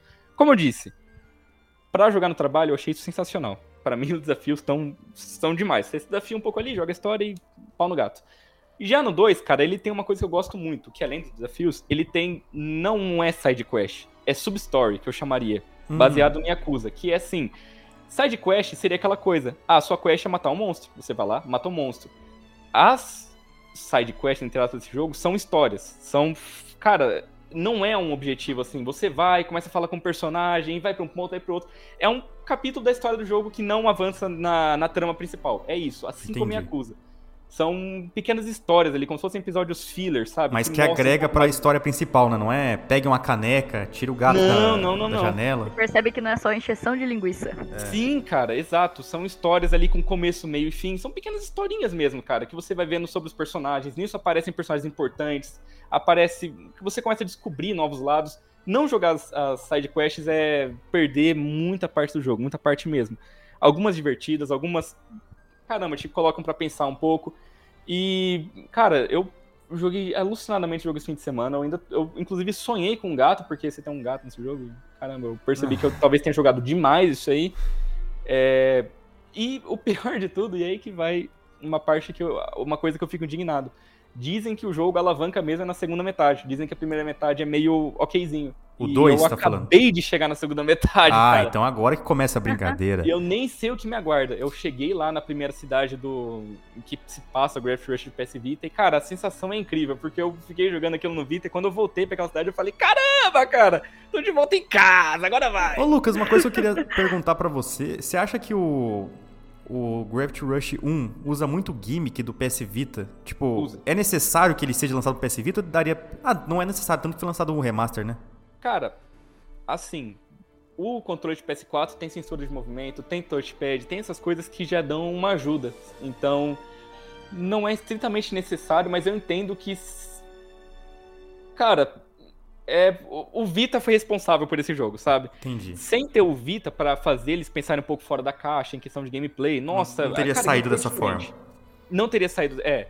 Você fica ali na gravidade. No... Cara, é, é difícil de explicar, mas se alguém ver um vídeo, você vai entender que ele é diferente a forma de combate. É, os inimigos, eles têm pontos ali, e você tem que acertar esses pontos deles. Não é sobre ficar batendo e vendo pontos de dano na tela, tipo, ah, 200, 300. É sobre acertar alguns pontos, é uma coisa a ver com pontaria, isso combinava com o sensor de movimento do mais. Ah, entendi, entendi. Mas é, é uma forma interessante de usar, não é aquele gimmick que eu falei, caramba, cara, que negócio chato. Eu achei interessante. E, cara, Gravity Rush tá no serviço da Plus, então por isso que eu quis citar ele. Se você tá, se a pessoa que tá assistindo isso aí tá meio cético, tá no serviço, se você não gostar é só apagar. É, a, a entrada para esse jogo tá muito, tá muito fácil agora. Lembrando que ele é um jogo de nicho, então se assim, eu entendo que não vai ser pra todo, pra todo mundo, mas pra quem é, cara, acerta. Isso que eu gosto de jogos que não tentam agradar a massa. Pra quem acerta, pra, cara, pra quem ele foi pensado, Hits hard. hits hard. E caramba, ele, ah, sem contar que a minha, cara, eu fiquei triste vendo isso, eu fiquei feliz e triste. A mídia física desse jogo, cara, não vale nada. Eu fiquei muito triste, fiquei com dó. Você acha o Mercado Livre por 35 reais, cara, 39, eu paguei acho que 70 no meu com frete, assim, então ele é baratíssimo, cara, pra quem também quer essa capa, que é maravilhosa, ela é linda, a capa do 2. Artisticamente Cara, é bem bonito mesmo, bem bonito. Não, é muito bonito. Cara, é um jogo jogo que também é bem bonito, estreia. Posso estar artisticamente. falando merda aqui, mas ele me lembrou bastante Genshin Impact. É, tá falando merda, tá falando um merda. pouco- Infelizmente lembra um pouco essa. tô brincando, tô brincando. Infelizmente lembra um pouco. Mas. Lembrou, lembrou, lembrou. Vai se ferrar Genshin Impact. Agora, o- mas, cara, o jogo ele tá aí. Recomendo pra quem, pra quem ficou interessado pelo que eu disse. E eu vou mandar uma revelação, André, aqui agora. Ai, ai, ai. Revelação. Ui. Meu Deus do céu. Ui, ui. É, pessoal, esse jogo. Eu, você sabe que quando eu falo coisa assim, eu raramente volto atrás. Quando eu falei, tá falado. Eu- eu- o André, a gente sabe que ele é um cara que empolga. A música tema dele é Sweet Emotion do Aerosmith. Cara, ao longo desse podcast vai ter cada história. Nossa, cara, vai ter cada história sobre coisas que esse cara pensou numa madrugada com dor de cabeça. Meu Deus do céu. Mas quando eu falo, eu falo. Gravity Rush 2 já entrou na minha lista de jogos favoritos do PS4, daquela geração lá, já entrou. Já tá Boa, aí é um tá dos meus aí. jogos favoritos do Olha. PS4. Essa E- foi. ó, o cara não só indicou um. Não, mas, mas você falou um negócio, Lucas, é verdade. Eu também colocaria Lost Odyssey como um dos. Assim, top 5, talvez até top 3 dos melhores RPGs que eu já joguei. RPG de turno. Com certeza é um dos melhores também. Então a gente, tá Sim, falando, isso a é... gente tá falando de coisas que a gente realmente gosta aqui, né? São jogos realmente.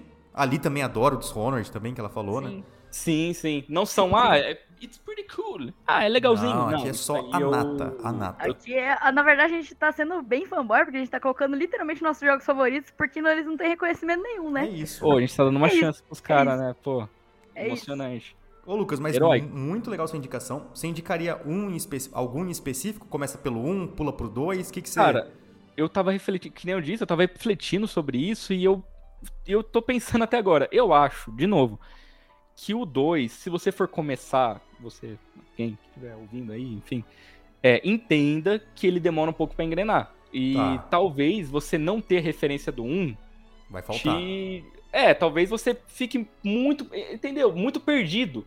Porque ele levanta questões no começo que você não tem no que se agarrar ali, sabe? Você não conhece a personagem. O outro que tá ali com você naquele começo, é, ela ela tá em outro canto do jogo, então ele levanta muitas perguntas e talvez não tenha o suficiente aquela cenourinha ali pra você querer perseguir, que Tá, talvez tá. tenha pra quem jogou um. Entendi. entendeu? Você fica muito disperso na história ali. É, você não tem nenhum apego, né? Pra... Isso, Demora mais pra você engrenar, né? Pra você entender a. Então, só que o 1 eu entendo que é um jogo talvez bem simples. Talvez se você pegue no PS5 aí, você fale, nossa, que jogo bobinho. Não que ele seja bobinho, mas enfim, só. Eu já tô até me defendendo. Gato escaldado tem medo de tomar banho. Então, assim. é, Fica a critério de quem tá ouvindo. É, entenda isso. Eu recomendo, se você quer entender a história, começar pelo 1, mas entenda que ele vai ser um jogo um pouco mais simples. Se você quiser começar pelo 2 direto, fala, não, eu quero começar já pelo pau mais completo, que ele é um jogo pensado no PS4, né? Um é pensado para um portátil, outro PS4. O escopo é muito diferente. Sim. Um você platina em 15 horas, o outro em 40, certeza. então é diferente. Aham. Então, só leve em consideração isso. A pessoa que estiver ouvindo, você de repente consegue lidar com uma história um pouco mais lenta no começo, ou de repente você prefere ali, não, eu vou jogar o remaster, mas seja mais simples, eu entendi que depois no 2 vai ficar mais complexo, vai ficar mais bacana. Enfim, fica a seu critério, mas recomendadíssimo esse jogo, cara. Ele é Boa. muito bom, muito belo, muito. Boa, Luquinha. Caramba. E diferente do, do habitual também, né? Um jogo que foge um pouco do. Não é mais o mesmo, né? Isso aí já é bem demais, cara, demais, demais. legal. Senhorita Anali, chegou sua vez de novo. Toma. Agora. Ó, agora. Agora a eu tô gente- curioso, porque o Dishonored eu sabia que a senhorita gostava. Agora, o que você vai tirar da cartola eu não sei, cara. Eu tô curioso. Ah, eu sei mais ou menos, mas vamos lá. Manda bala Olha, ele. Eu, eu não jogo muitos jogos undergrounds assim, mas assim, pelo que eu costumo jogar dos games assim de empresas mais famosas, eu acho. Olha, André, antes, at- até antes de eu começar a falar, gostaria que você colocasse a intro do Dragon Age Origins aqui enquanto eu falo. Tá Por- bom.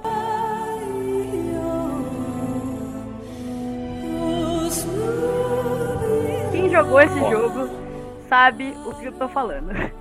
Eu sou apaixonada pela franquia Dragon Age e eu acho que ela merece- mereceria mais reconhecimento dentro aqui do cenário brasileiro também. Tá. E, ai, gente, esse jogo é perfeito em trilha sonora, em história. A gameplay do primeiro jogo, ela é um pouco mais engessada pela época que o jogo foi lançado, mas é um game que eu vejo muita pouca gente falando, por exemplo. Agora que lançou Baldur's Gate 3, que é um game que bebe muito da fonte de Dragon Age, dos jogos que, que é, fizeram, né? A EA, a BioWare. Então, agora que a gente está tendo um pouco mais de reconhecimento nesse tipo de gênero que envolve muito a questão da análise de personagens, relacionamentos de personagens, RPGzão medieval de fantasia genérico. Sim. Então, eu acho que tipo o Dragon Age merecia mais reconhecimento por ele ter todas essas características que meio que fizeram com que a BioWare ficasse um pouco mais reconhecida dentro do cenário da EA. Tá. E também por ser um jogo que a história dele é completinha, não tem o que dizer o primeiro jogo, assim, a, as opções que você tem como seu personagem, você se sente numa campanha de RPG o tempo todo. Você tem a liberdade de você escolher a raça do seu personagem. Quando você fala primeiro, você, se, você tá se referindo ao Origin ou Dragon Age? Eu Dragon tenho Age? essa confusão também. Dragon Age Origins, que é o primeiro. Tá. Ele é um remake? O que, que Mas ele é? é o primeiro cronologicamente ou ele é o primeiro lançado? Ele é o primeiro cronológico. Dragon Age Ah, Origins tá. é o primeiro cronológico. Daí Beleza. tem o Dragon Age 2 e o Dragon Age 3, que é o Inquisition. Fora as Ué? DLCs e conteúdo adicional. Mas onde entra um? Cadê o. Um é o Origins. Mas como que foi. Qual que foi a ordem que ele foi lançado? Lançou. o primeiro que Origins. lançou. Um Origins. Ah, Dois, ele já chama. Dragon Age 2 e Dragon Age 3 Inquisition. É que o 2 ele não teve um subtítulo. O 1 e o 3 tiveram. Dragon Age Origins O e um Dragon é Age Origins? Caraca, é verdade. 1 é. Os caras- Cara, isso Tiro é certo. Isso é, é- tipo PS1. Os caras sabiam que ia ter mais. Ó, esse aqui é só origem, hein? Tá só Ó. começando. Pessoalzinho, tá só começando, tá bom? Eu Esse aqui é a origem. apesar- E o Dragon Age, tipo, ele. O 3, apesar dele vir mais completinho, até porque ele foi lançado também pra PlayStation 4. Eu não lembro. Acho que sim. Foi lançado pra PlayStation 4 na época. E veio já com a, com a geração um pouquinho mais nova. Então, por isso ele é um jogo mais completo, mais cheio de cores, enfim. Eu não abro mão que Dragon Age Origins é o melhor da franquia. Eu acho lindo, perfeito, como que é narrado toda aquela história. O quanto você se apega ao seu personagem, aos personagens que estão à sua volta. Porque a sua party não é só a sua party, mas também você, tipo, meio que se apega demais nele como sua família, tá ligado? Sim. É, é muito bonito isso. E é muito difícil você ver uma inteligência artificial desse jeito, que é ao ponto de você, tipo, conseguir refletir as suas ações e ao ponto também de você conseguir ver as suas ações influenciando dentro do jogo o tempo todo. Contanto que Dragon Age Origins tem vários finais. Vários. E não é só finais bons ou ruins ou médios, é literalmente o final que o, o seu personagem e toda a rota dele naquele momento levou ele até aquilo lá. Entendi. É muito lindo. São finais mais específicos mesmo, né? Sim, são finais bem específicos, é, de acordo com o relacionamento que você criou, Entendi. com, é, com tudo ali que influenciou a, a sua. Meio que, tipo, toda a sua cerejinha do bolo ali que você fez, entendeu? É, a sua escolha realmente é, importa, então. a sua, sua escolha realmente importa e o final é só a cerejinha do bolo pra toda a trajetória que você passou. Ó, Eu me senti, quando eu joguei, como se eu tivesse numa campanha de RPG muito duradoura. Isso, isso é verdade, isso é verdade. O é jogo tem esse clima mesmo. isso. Ele tem esse clima. Ó, eu joguei o Dragon Age Origin, o começo dele, é, as primeiras horas ali. E o meu ponto sobre o jogo é exatamente o que a Eli falou. É um jogo extremamente imersivo. Desde o começo, quando acontece aquela tragédia que você tem que fugir, aí você é filho de. Pelo menos eu não sei se isso varia pra classe, de classe pra classe, de raça pra raça. varia. Mas É eu, eu era um nobre, eu era filho do, do- da, da de uma família. Não sei se era rei, rainha, não sei. Sim, sim. Eu sei que eu. É porque tudo, tipo, desde o começo do game influencia. A sua raça, você pode escolher o seu background.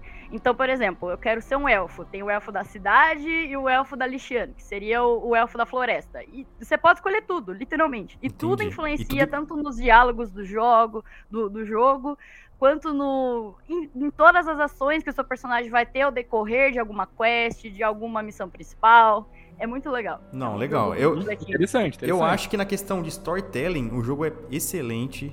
Eu É acho que perfeito. você se apega aos personagens e, e vale a pena você ler os diálogos, você ir conversar com os, com os NPCs e ler os diálogos, vale muito a pena pelo que eu Uhum. joguei. Eu só tenho uma repulsa inimaginável pelo combate do jogo, que eu acho que é ridículo. Sim, sim, eu ia É comentar esse ponto é aqui, ridículo. porque, eu, olha, eu não tenho nem como defender a gameplay do 1. No 2 eles deram uma melhorada, assim, considerável, e o 3 é perfeito. É fluido demais, é magia bonita jogada de um lado pro outro, e dá pra você ter a câmera de seleção ali, que quase vira um RPG de turno, que dá pra você posicionar certinho Aí, show. Show. É lindo, o Show. 3 né, nessa questão ele não pecou.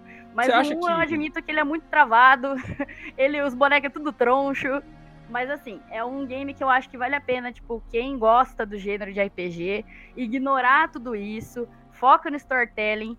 E se você não. E tem alguns mods, eu acho, agora para legenda, porque na época que eu joguei não tinha. Infelizmente o jogo era todo em inglês, mas acho que agora tem alguns mods de legenda.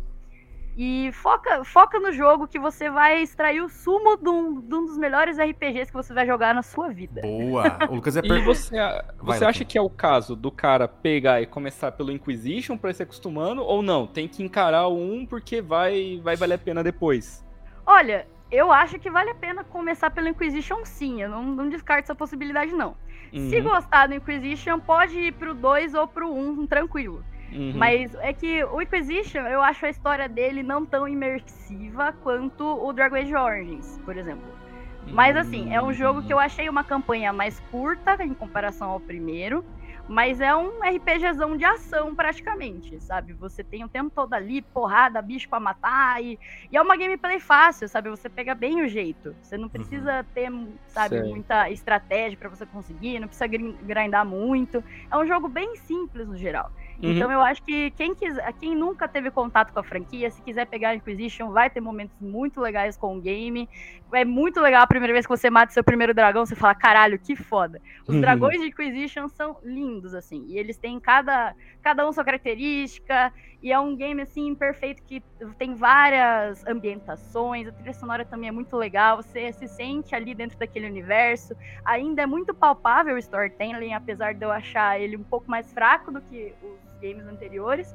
Mas é um jogo, assim, que consolidou, de certa forma, a franquia Dragon Age pelo fato dele ser um jogo mais atual. Então, meio que não Uhum. deixaram a franquia morrer, de certa forma. Tudo bem que a EA agora tá falecendo e a BioWare piorou também. Eu acredito que vai ter um Dragon Age 4. Vai ter o Dragon Age 4. Quando ele vai ser lançado, não sei. Mas ele vai ser lançado, eu tenho fé. Opa, boa. Se ele... Inclusive, o Inquisition tem uma coisa que um não tem. Eu não, eu não joguei Dragon Age, mas até disso eu sei. Uma coisa que deixa esse jogo 12 de 10, se é que o 1 é um 10 de 10. Mano, no Lucas, Inquisition, eu sei que você pode pegar o Iron Bull, cara. O Iron Bull de 3 o metros, Iron Bull maluco. é muito foda. Toma, dá pra pegar um touro de 3 metros, cara, e ter romance com. Então, ó, fica. Sim, sim, sim, é muito você- legal. Deixa quieto. Ai... Pode falar, André. Ah, não, peraí, pegar em que sentido? cena, assim, bem, Pegar né? no sentido de ser comido por um touro de 3 metros, cara. Ah, beleza. Qual jogo O que é esse? Iron Bull. Qual jogo que É é o esse? Dragon Age 3, o Ah, o Inquisition. Pessoal, aí, ó. Aham. Vocês, Opa, o wishlist dele agora. vocês sabem o que fazer com essa informação, né, pessoal? Então, e ainda falando um pouco mais sobre Dragon Age, pra quem não conhece a franquia e se Ah, fala, por exemplo, fala. o Dragon Age 1 dá pra você criar o seu personagem, né? Certo. Então você tem lá as, as classes, as, os backgrounds, as raças, enfim. Isso é muito Então legal. você cria o seu herói, né? Que é o, o, o Varden, né? Que é o Grey Warden. E daí no segundo game você também tem essa opção de criação. Você pode mudar a característica do personagem, mas você não pode mudar a, a raça, enfim, porque é um personagem já pré-estabelecido, que é o Hulk. Hum, mas como assim? É. É... Ih, peraí. É só humano?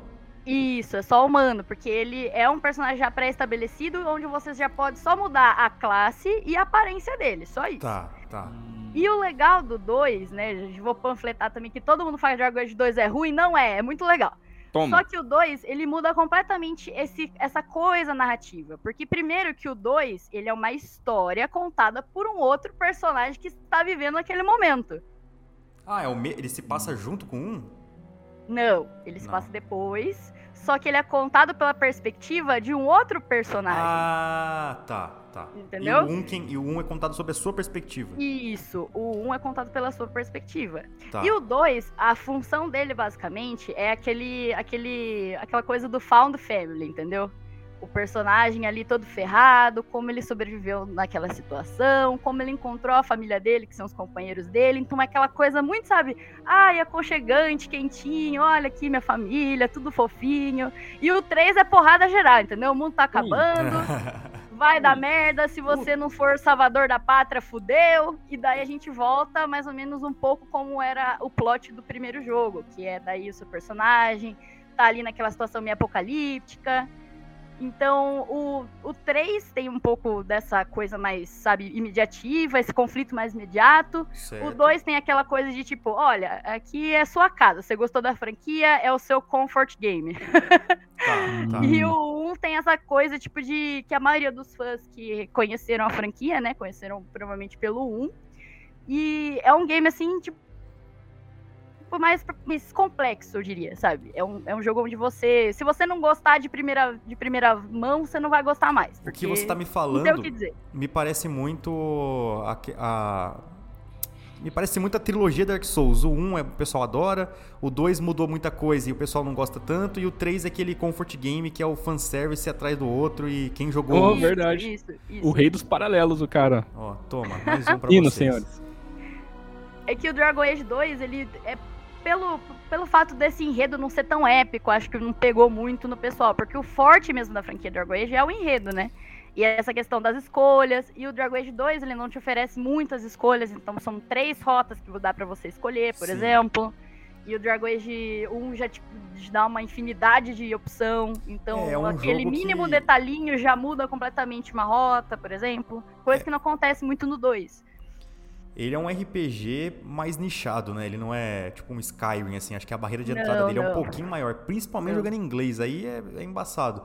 A jogabilidade dele também eu acho que é bem questionável do Origin, mas é pro meu estilo de jogo, né? Talvez a Sim. galera aí já se amarre no. no- E o que eu acho engraçado de ressaltar também é que eu acho o Dragon Age foi um dos pioneiros ali a introduzir romances entre casais homoafetivos, Ah. enfim. E daí isso trouxe bastante público LGBTQIA+.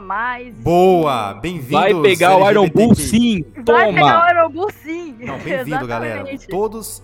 E é todos muito legal são porque o jogo te bem-vindos dá essa nos liberdade, jogos, hein? sabe? Is this a baseball bat? Todo mundo tem o direito, hein?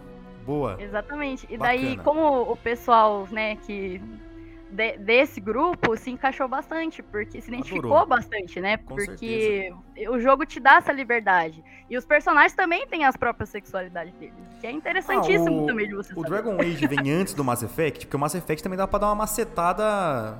Geral. O Dragon Age, pelo que eu me lembro, ele vem antes do Mass Effect. Ah, Primeiro tá. foi lançado o Dragon Age e depois o Mass Effect. Também que é, é a mesma linha de, de raciocínio, só que no espaço. E também horroroso na jogabilidade. E, nossa, o Mass Effect 1 é sofrível na jogabilidade, cara. É impre... É, eu, eu nunca cheguei a jogar Mass Effect, Nossa acredita? Porque não me pega muito nessa coisa de sci-fi, sabe? Então não me pegou muito É um jogo fazer de tiro. relacionamento com Alien. O Mas combate, é fazer um... relacionamento com um cara de 3 metros com chifrudo eh, me interessa. o combate é tiro, só que não tem. Só que você não mira. É, é- esse é o nível do Ah, Mass Effect entendi, 1. entendi. Aí depois acho que eles melhoraram. Ruim. Ah, inclusive o Mass Effect vem primeiro. Vem primeiro? Vem primeiro. Ah, mas Então, enfim, eles- mas é- eles os dois são da. BioWare, não é? São, os dois são da BioWare. Aí, ó. A BioWare sempre aí trazendo Ah, eu jogos, vou. jogos vou- né? De só- fato são Antes jogos. de eu terminar minha fala, eu só vou citar uma menção honrosa aqui. Por favor, E quando fala. eu estava jogando Dragon Age Inquisition, fa- acho que foi, tipo, uma das terceiras vezes que eu chorei com videogame, assim, e, assim, de parar de jogar e falar, não, eu preciso chorar com isso aqui. Ô, eu isso- estava no pô. final da campanha de Dragon Age Inquisition, eu entrei na taverninha e começou a tocar a música do Grey Warden do primeiro jogo, na taverninha do Dragon Age Inquisition. Vai tocar chorei agora, hein? Tá tocando agora. caraca, eu chorei muito. Eu larguei o Parou controle e falei, nossa, curado. Que Pá. sensação de nostalgia e que sensação de dever cumprido, tá ligado? Boa. Opa. Não, legal. Um jogo, eu acho muito legal quando a franquia tem carinho por ela mesma, quando ela se, quando ela faz autorreferências, ela cria esse universo e, e através de repetições, ela mantém alguns ícones gravados na nossa memória, né, de quem jogou. Muito legal isso aí. Sim, legal igual o jogo que você vai. Brincadeira, não sei se o jogo que você vai citar tem isso. Ó, Ah, Se tivesse, teria um puta também. gancho. fala Lizinha, Outra pode coisa falar. dentro de, de Dragon Age é que você, é, em alguns. Acho que isso acontece no, no terceiro game, pelo que eu Tá. me lembro. No terceiro game, tipo, se você, você tem a opção de você ver o seu personagem, inclusive o seu personagem do segundo game. É super importante Ah. na trama do terceiro. Putz, Pô, aí sim. Tem E aquele você vê o, o personagem que você criou no segundo influenciando no tem terceiro, aquele porque esquema tem a... de, de carregar o save ou não? Porque Isso, os jogos tem faziam sistema muito isso. Ô, Lucas, o- o- save, por que, que aham. os jogos pararam com isso, né? Com esse recurso de carregar o save, né? Muito louco isso aí, cara. Você sentia é muito tem legal, porque tipo, você sente que você tá vivendo os acontecimentos em ordem cronológica. sequência, sequencial. Sim, Só que então o isso é que muito você faz legal. no 2 influencia no 3, é isso. É, o que você faz no 1 influencia de certa forma no 2, só que você não consegue ver isso muito explícito. E no Uhum. terceiro você consegue enxergar melhor. E o que você faz no 2 também tá ali na mesma timeline quase do que o terceiro. Porque, tipo, se passa muito poucos anos do segundo pro terceiro. Nossa, aí é. com- É é- bem legal. Então- E o seu o perso- um dos personagens também do, do primeiro game, dependendo da rota que você designar ele, desce também no terceiro jogo. É muito legal. Ai, eu choro muito. Então, quem se interessar pela franquia, não tem um jogo somente, mas três joguinhos aí pra Tem entrar de cabeça. joguinhos. aí. Boa, galera. E fora Boa, isso, boa. tem várias coisas do universo expandido, já teve série, já tem HQ, tem os livros que são muito legais, mas infelizmente a maioria deles não, não são traduzidos aqui no Brasil. Tem RPG, livro de RPG de Dragon Age, que Opa! Me conta interessa. sobre o mundo de Tedas, que é um, assim, é um universo completamente, assim, imersivo, ele é completinho, ele é... Ah, ele tem tudo, gente, é maravilhoso. Esse jogo eu não tenho o que reclamar, sou muito fangirl, amo demais. Então eu vou. Então, já que a senhorita é E tem tão muita fã, coisa. eu não vou nem, eu não vou nem criticar. Eu, eu ia bater mais no combate, mas eu, em respeito à, à senhorita, eu- é isso então. Então, pessoal, joga Dragon Age. Joguem Dragon Age. É, E é façam romance com, com o Iron Bull. Não, Isso aí é magnetismo, você nem pedir. Os caras já vai fazer. O galera geral comprando, porque eu falei isso, eu sei, eu conheço. É, aí, Brincadeira, pessoal. aí vocês veem se isso atrai vocês ao jogo ou se afasta, né? Eu fiquei um pouco assustado, eu confesso, com essa informação aí. Bom, chegou minha vez de novo, agora eu vou tentar ser bem breve, porque é um jogo que não tá tão fresco na minha, na minha memória assim, e também é um jogo bem. é, nada surpreendente. Os senhores foram muito brilhantes na escolha de vocês, e eu acho que eu guardei o meu míssel pro começo, que foi o Lost Shots, agora eu vou mandar um jogo aqui que não é tão impressionante assim. Mas eu gostaria de citar o Days Gone aqui, porque eu Uh, acho boa. que é muito injusto por parte do sonista que ignora esse jogo, cara. Boa. Eu sei o porquê, tá? Eu sei o porquê. É assim, Days Gone é um jogo de sobrevivência e zumbis. É tema que vocês adoram. Todo mundo adora, cara. Isso aí, zumbi e sobrevivência, eu não sei porquê, mas o povo tem uma pira legal nesse tema. Só que o jogo, na minha humilde opinião, ele foi vendido como um jogo que basicamente tem muito zumbi na tela. Todos os trailers do jogo, todas as gameplays que saíram antes, eram uma gameplay com mais de 100 zumbis na tela. E pra mim o jogo é muito mais do que isso, entendeu? Ele vai um pouco Uhum. além. Então se você esperava talvez uma mecânica muito absurda, assim, é... é- são Freakers os nomes? Eu não lembro agora dos Eu acho que é alguma. É, deve ser. Freaker, enfim. Mas se você esperava alguma mecânica muito impressionante, assim, de matar zumbi, não tem nada de tão diferente. Mas pra mim o jogo ele brilha em dois pontos: atmosfera e na narrativa mesmo. Os personagens são muito, são muito interessantes ali. A, o próprio. É, puta, fugiu o nome do cara agora? É uma coisa Deacon, não é? Eu tô. De, é, Eu olho pra cara dele e eu automaticamente escuto Nickelback. É, Mentira, que ele é a cara do photograph. X Capim do Xbox Mil Grau. Ele é o X. Continua, Na minha opinião, ele ouvia, ele ouvia muito Nickelback. É isso. ah, eu acho que ele deve ouvir um sonzinho mais pesado. Ele tem uma carinha meio punk, não tem? Tem, tem uma carinha punk. Ele tem uma cara de Meio sofrido, Ramones. ele ouve Nickelback, ele ouve Nickelback. Luring this photograph. Eu acho que ele é mais Não, ele Ramones. Se bem, se bem no que no Motofest. jogo tem esse trecho Look at this photograph, né? Dele lembrando da esposa, tudo. Tá tem isso vendo? aí. Ele ouve Nickelback. Inclusive, Mas- foi por isso que o jogo tirou nota baixa. O jornalista viu isso, ele não entendeu. Como assim a mulher quer dar pro marido? Esse jogo é irreal. Cara, para com essas piadas, cara. Perder patrocínio. Pode falar, cara. É isso. Tira o microfone de mim, fala, vai. É, o jogo ele, ele traz. Não é esse esse resgate da princesa do castelo, não chega a ser isso, mas ele mostra uma jornada bem bonitinha ali do, do marido procurando a esposa. Realmente, Lucas, ele traz essa, essa coisa um pouco mais tradicional, assim, e inclusive essa palavra assusta muitas pessoas, mas eu quero dizer no sentido de que é um jogo. é, tem essa proposta mais básica, né, de você procurar a esposa, mas a narrativa em si, os personagens em si são muito interessantes, são muito bem colocados. O personagem principal, na minha opinião, é bem interessante, né? A motivação dele é, é muito válida, é muito, é muito justa. Buller é incrível, cara. Ai, nossa, brilha, é um puta personagem da hora. E, o, demais. e eu acho que o que brilha no jogo mesmo é a ambientação. São as- é o asfalto desgastado, é você andar no meio da floresta, as árvores, a, a mata um pouco mais densa, as cores do jogo. Pra mim, essa E ambientação. o susto que você leva com as hordas de zumbi atrás de você, senhor amado. É, Isso é verdade. zumbi pra caramba. Porque aparece é urso um, aparece zumbi. dois, aí do nada. Eu não gostei, eu apanhava do urso zumbi, eu, mas o jogo é muito bom, é muito legal, mas ele sofreu, na minha opinião, com esses dois pontos. Ele ter sido vendido um jogo muito como mata-mata de zumbi, o que tem no jogo, mas acho que ele tem um pouco mais de enredo do que isso, né? Não é só mata-mata, mas talvez não tenha sido isso que afastou tantas pessoas. Talvez tenha sido a forma como o jogo lançou, porque eu não joguei no lançamento, mas eu ouvi dizer que ele veio meio quebradinho, veio cheio de bug. Então isso aí afasta um pouco o pessoal toma crítica negativa, né? Aí, lógico, afasta, afasta a galera, né? Sim, sim. É, o jogo ele saiu bem quebrado pelo que eu ouvi as pessoas falando, tá? Eu, eu não joguei no lançamento, repito. Quando eu joguei, o jogo tava bem redondinho. Devo ter visto um, ou dois bugs no máximo aí. Também não me, não me impactou em nada. Foi alguma coisa gráfica, provavelmente. Eu nem me lembro.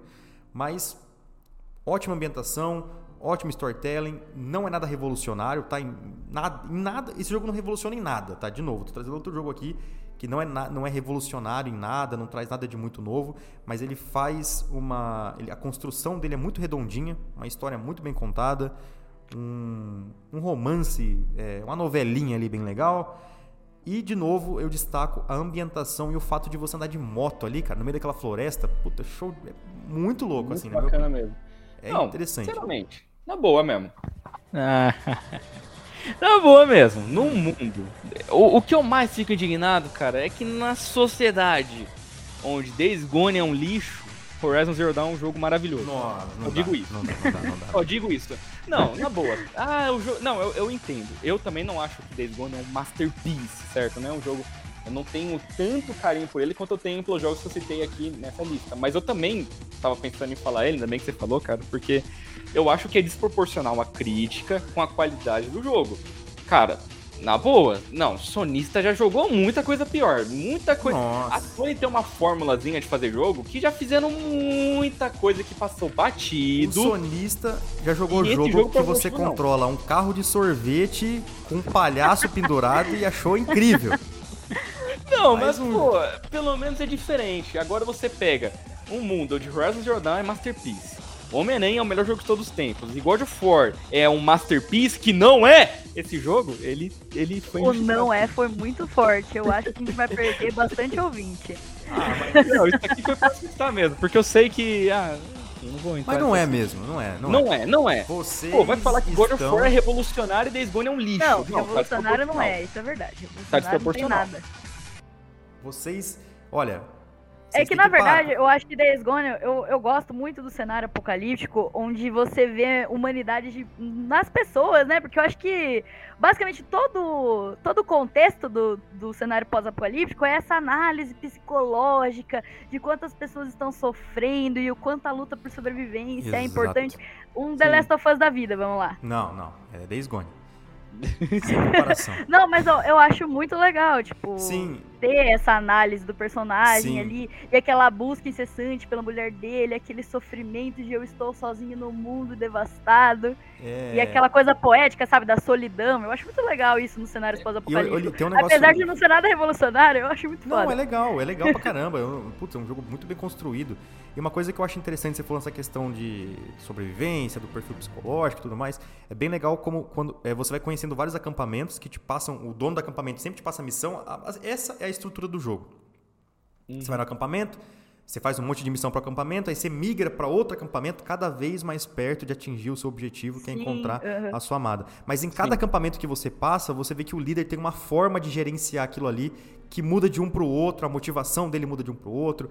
Tem um que tem uma pegada mais militar, o outro é uma pegada mais paisão, aí tem a outra que é, enfim, cada, cada líder. Tipo, eu acho bem poético, por exemplo, você ficar dirigindo a sua moto Isso, tranquilo, é, solitário, é com uma estrada no mundo todo destruído. É muito poético é aquilo. Verdade, é verdade. E Ah, é. ele passa uma sensação legal que é os poucos elos que se for, que sobraram nesse mundo, eles são muito fortes. Então não é um jogo de 300 personagens. É um, dois, três ali que você sente que se importa com o protagonista e que eles têm importância ali.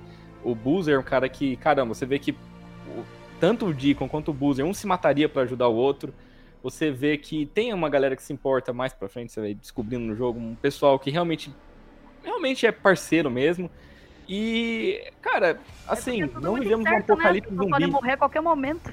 Sim, sim. Não, não vivemos um apocalipse zumbi na vida real, mas a vida é complicada, a vida é difícil. Então, uma história onde sobreviver em um mundo desolado pelos próprios humanos é, você acaba formando vínculos de verdade com poucos que ainda restam humanidade neles, é um tema bem real, embora Sim, num sim, eu acho cenário muito legal. distante. Eu acho muito legal. E os personagens são humanos, né? Eles convencem quanto a isso, né? É, Tem, Sim, sim. tem jogo que falha nesse ponto, que é te passar a humanidade, né? Uhum. Não é fácil você reproduzir a humanidade nessa questão artística, né? Em jogo, em filme. É, então, quando o jogo consegue passar isso, você se convence pelo drama que está sendo contado ali, também ganha bastante pontos. Sensacional. Mas é isso. Então, a minha indicação, Days Gone, PlayStation 4 aí, Play 5, quem tiver oportunidade, joga. Eu acho que é um jogo muito... que a barreira de entrada é minúscula. Vocês já estão Minúsculo. acostumados com isso, The Last of Us da vida, esses dramas, tudo. Então, tem motinha, tem tirinho, tem zumbi, florestinha. Cara, tudo... tudo Mundo que- aberto tudo ali, é bom, que cara. é todo jogo da Sony. Então, joga que vale a pena, um jogo de narrativa aí, que também sei que é uma coisa que a galera adora, então joga que vocês não vão se arrepender. Entre o, o Dragon's, Age, Dragon's Age, esse tem uma barreira de entrada menor. Ele é um pouco mais fácil pra quem não tá muito acostumado, né? Cara, ele é o mais Sim, fácil sim. de todo mais podcast fácil. pra entrar. Ah, É. inclusive, eu até esqueci de mencionar que parece que quem tem Game Pass também tá. Toda a franquia de Dragon Age tá lá, tá bom? Desde Foi, é, do tá, 1 tá até o mesmo. Foi assim que eu joguei o, o, o Origins, inclusive. Não, É eles verdade. fingem que esquecem, cara. Eles fingem que esqueceram. Mas como o jogo tem mais três linhas de texto, ninguém vai jogar. Cara, é impressionante. Houve um tempo que a EA soltou Mass Effect, que eu não gosto muito. Dragon Age, que eu também não, não gosto muito por causa do combate, mas são jogos excelentes. Dead Space, Dan é, Dantes Inferno. Cara, a EA já foi uma empresa um dia. Já foi. Meu Deus, Isso. que perda, hein? Exato. Pessoal. perdemos. Morre a, morre a inesquecível. Eu vou abrir espaço aqui agora para se algum de vocês quiserem dar alguma menção honrosa, só tocar o nome num jogo, pra gente encaminhar aqui pra reta final desse podcast, né? Fizemos duas rodadas, cada um falou dois jogos, ficou bem Eu legal. tenho uma lista. Poxa. Puxa a lista então, Li, vamos ver, vamos ver. Ah, eu vou tentar não me prolongar muito aqui. É porque eu, eu, eu ia falar de Thief na segunda parte, só que daí eu fiquei, putz, vou falar de novo de jogo O de jogo das mãos belas. O jogo das mãos da voz maravilhosa, da voz aveludada do Garrett. Ai, misericórdia. Enfim, Rapaz. Foi um jogo que eu conheci há muito tempo, quando eu era criancinha. Tipo, eu comprei no mercado o CD pro meu computador. Eu joguei a franquia antiga e tem o reboot atualmente. Então eu recomendo pra vocês jogarem o reboot, apesar dele ser nada comparado com a franquia original. Ok.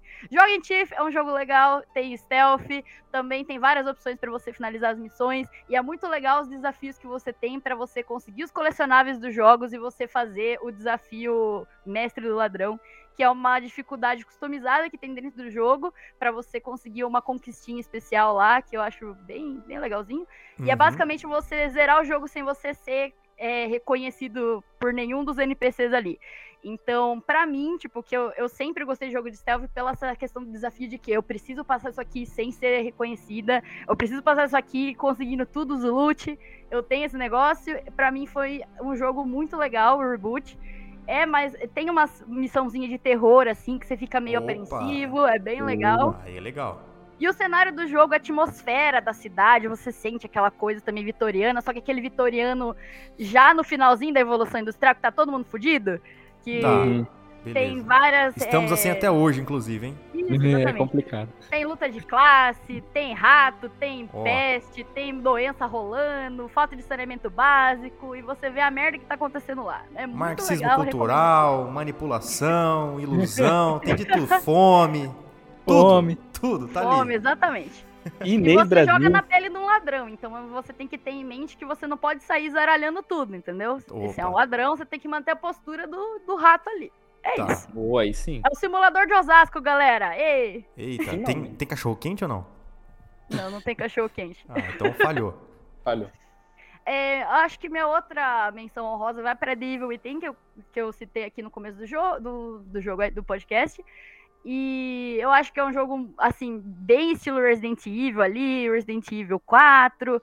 É um joguinho que é bem legal, tipo, que tem aquela ação, e daí tem aqueles desafios também, porque tem alguns boss que são muito chatos de matar, então você não pode também simplesmente gastar seus recursos à toa, você tem que, que acompanhar o que você tá fazendo. Tem lore legal, o vilão é muito foda, Devil Within 1 é lindo, a atmosfera do jogo às vezes te deixa até angustiado com, com algumas sensações que passa. E a trilha sonora do game também é linda. Recomendo Devil Within. Esse até que eu acho que foi bem aceito, viu? Esse, esse eu acho É, que ele foi, foi bem aceito, mas eu vejo poucas pessoas falarem dele. Boa, boa indicação. Esse eu quero jogar também.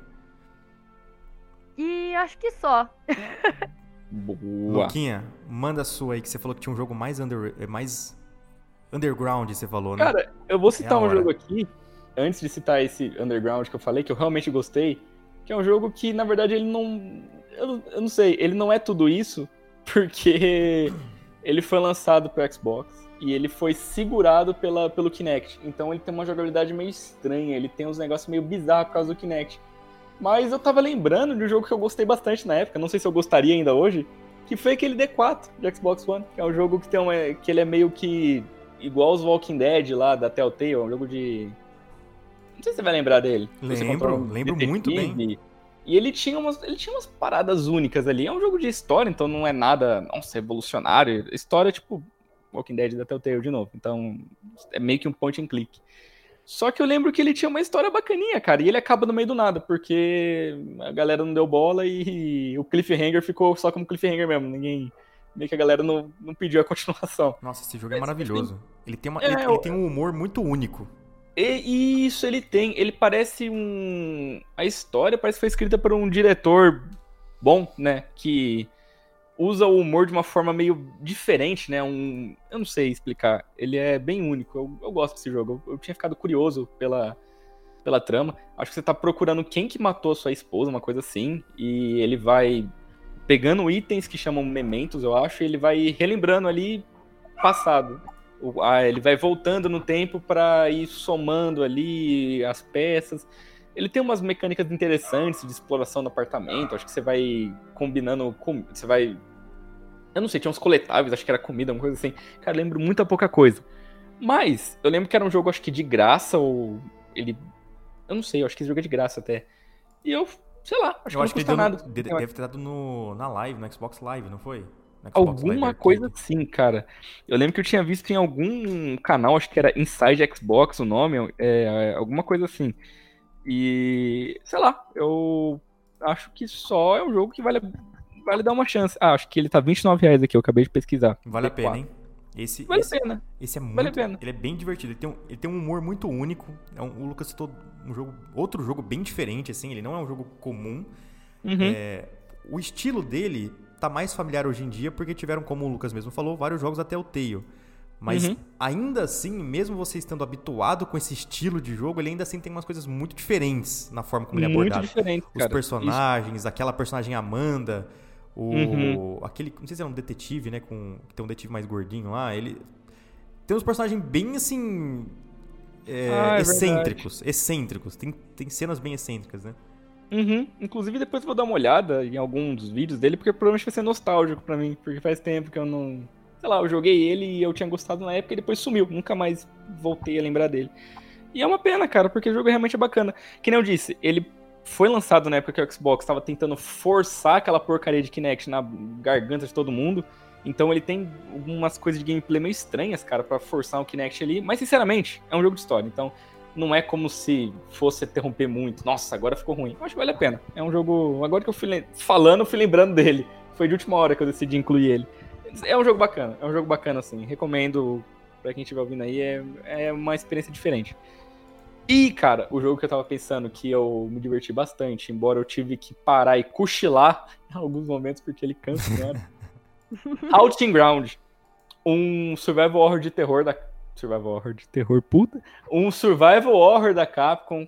É, Dizem que sucessor espiritual de Clock Tower. Eu gostaria de falar se é ou não, mas não joguei Clock Tower. Me desculpe. É, tá falado aqui. E- É. Viu? Tá confirmado.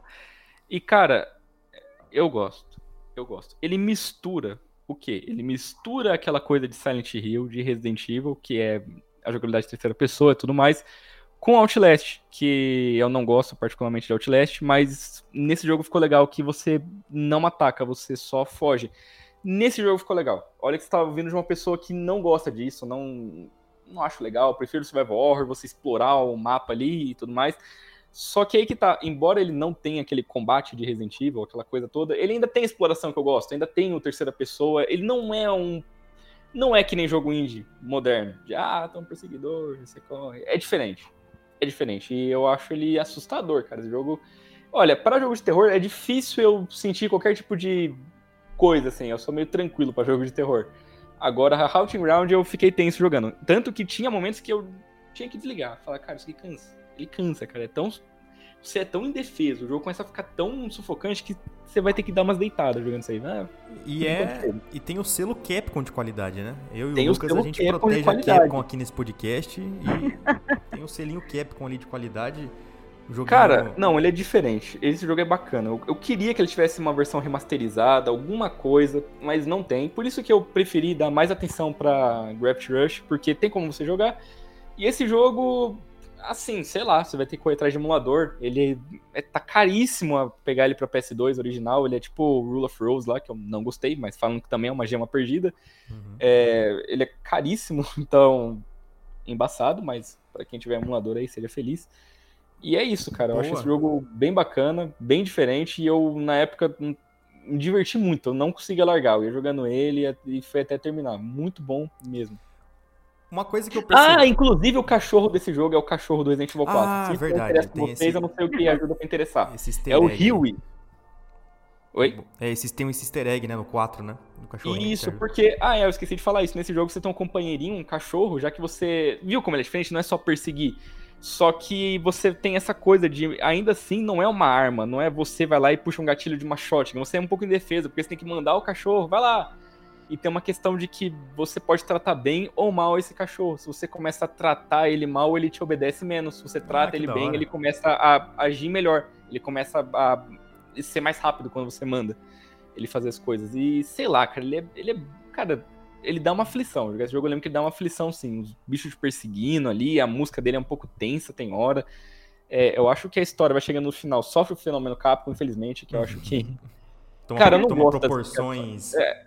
Oi? O final, ele toma aquelas proporções industriais ou não? É? Não é industrial, não é industrial, mas eu não gosto das explicações da Capcom por que acontece. Eu não sei, eu acho que Resident Evil, quando explica, eu fico meio, ah, tá bom, vai. Eu acho que fica meio vilan, vilanesco demais. Ah, the virus, the virus! O Wesker no 5, soon the world domination. E nesse eles ficam falando muita palavra, Ace off, Ace off, I want your Ace off. Eu não sei, quando for explicando a história, eu falei, ah, tá. Mas os finais são legais. Tem um final muito bizarro, cara, desse jogo que. Sei lá, cara, o jogo é bizarro, tem coisa Joga. bizarra. Ah, eu vou contar fora de contexto um dos finais, porque.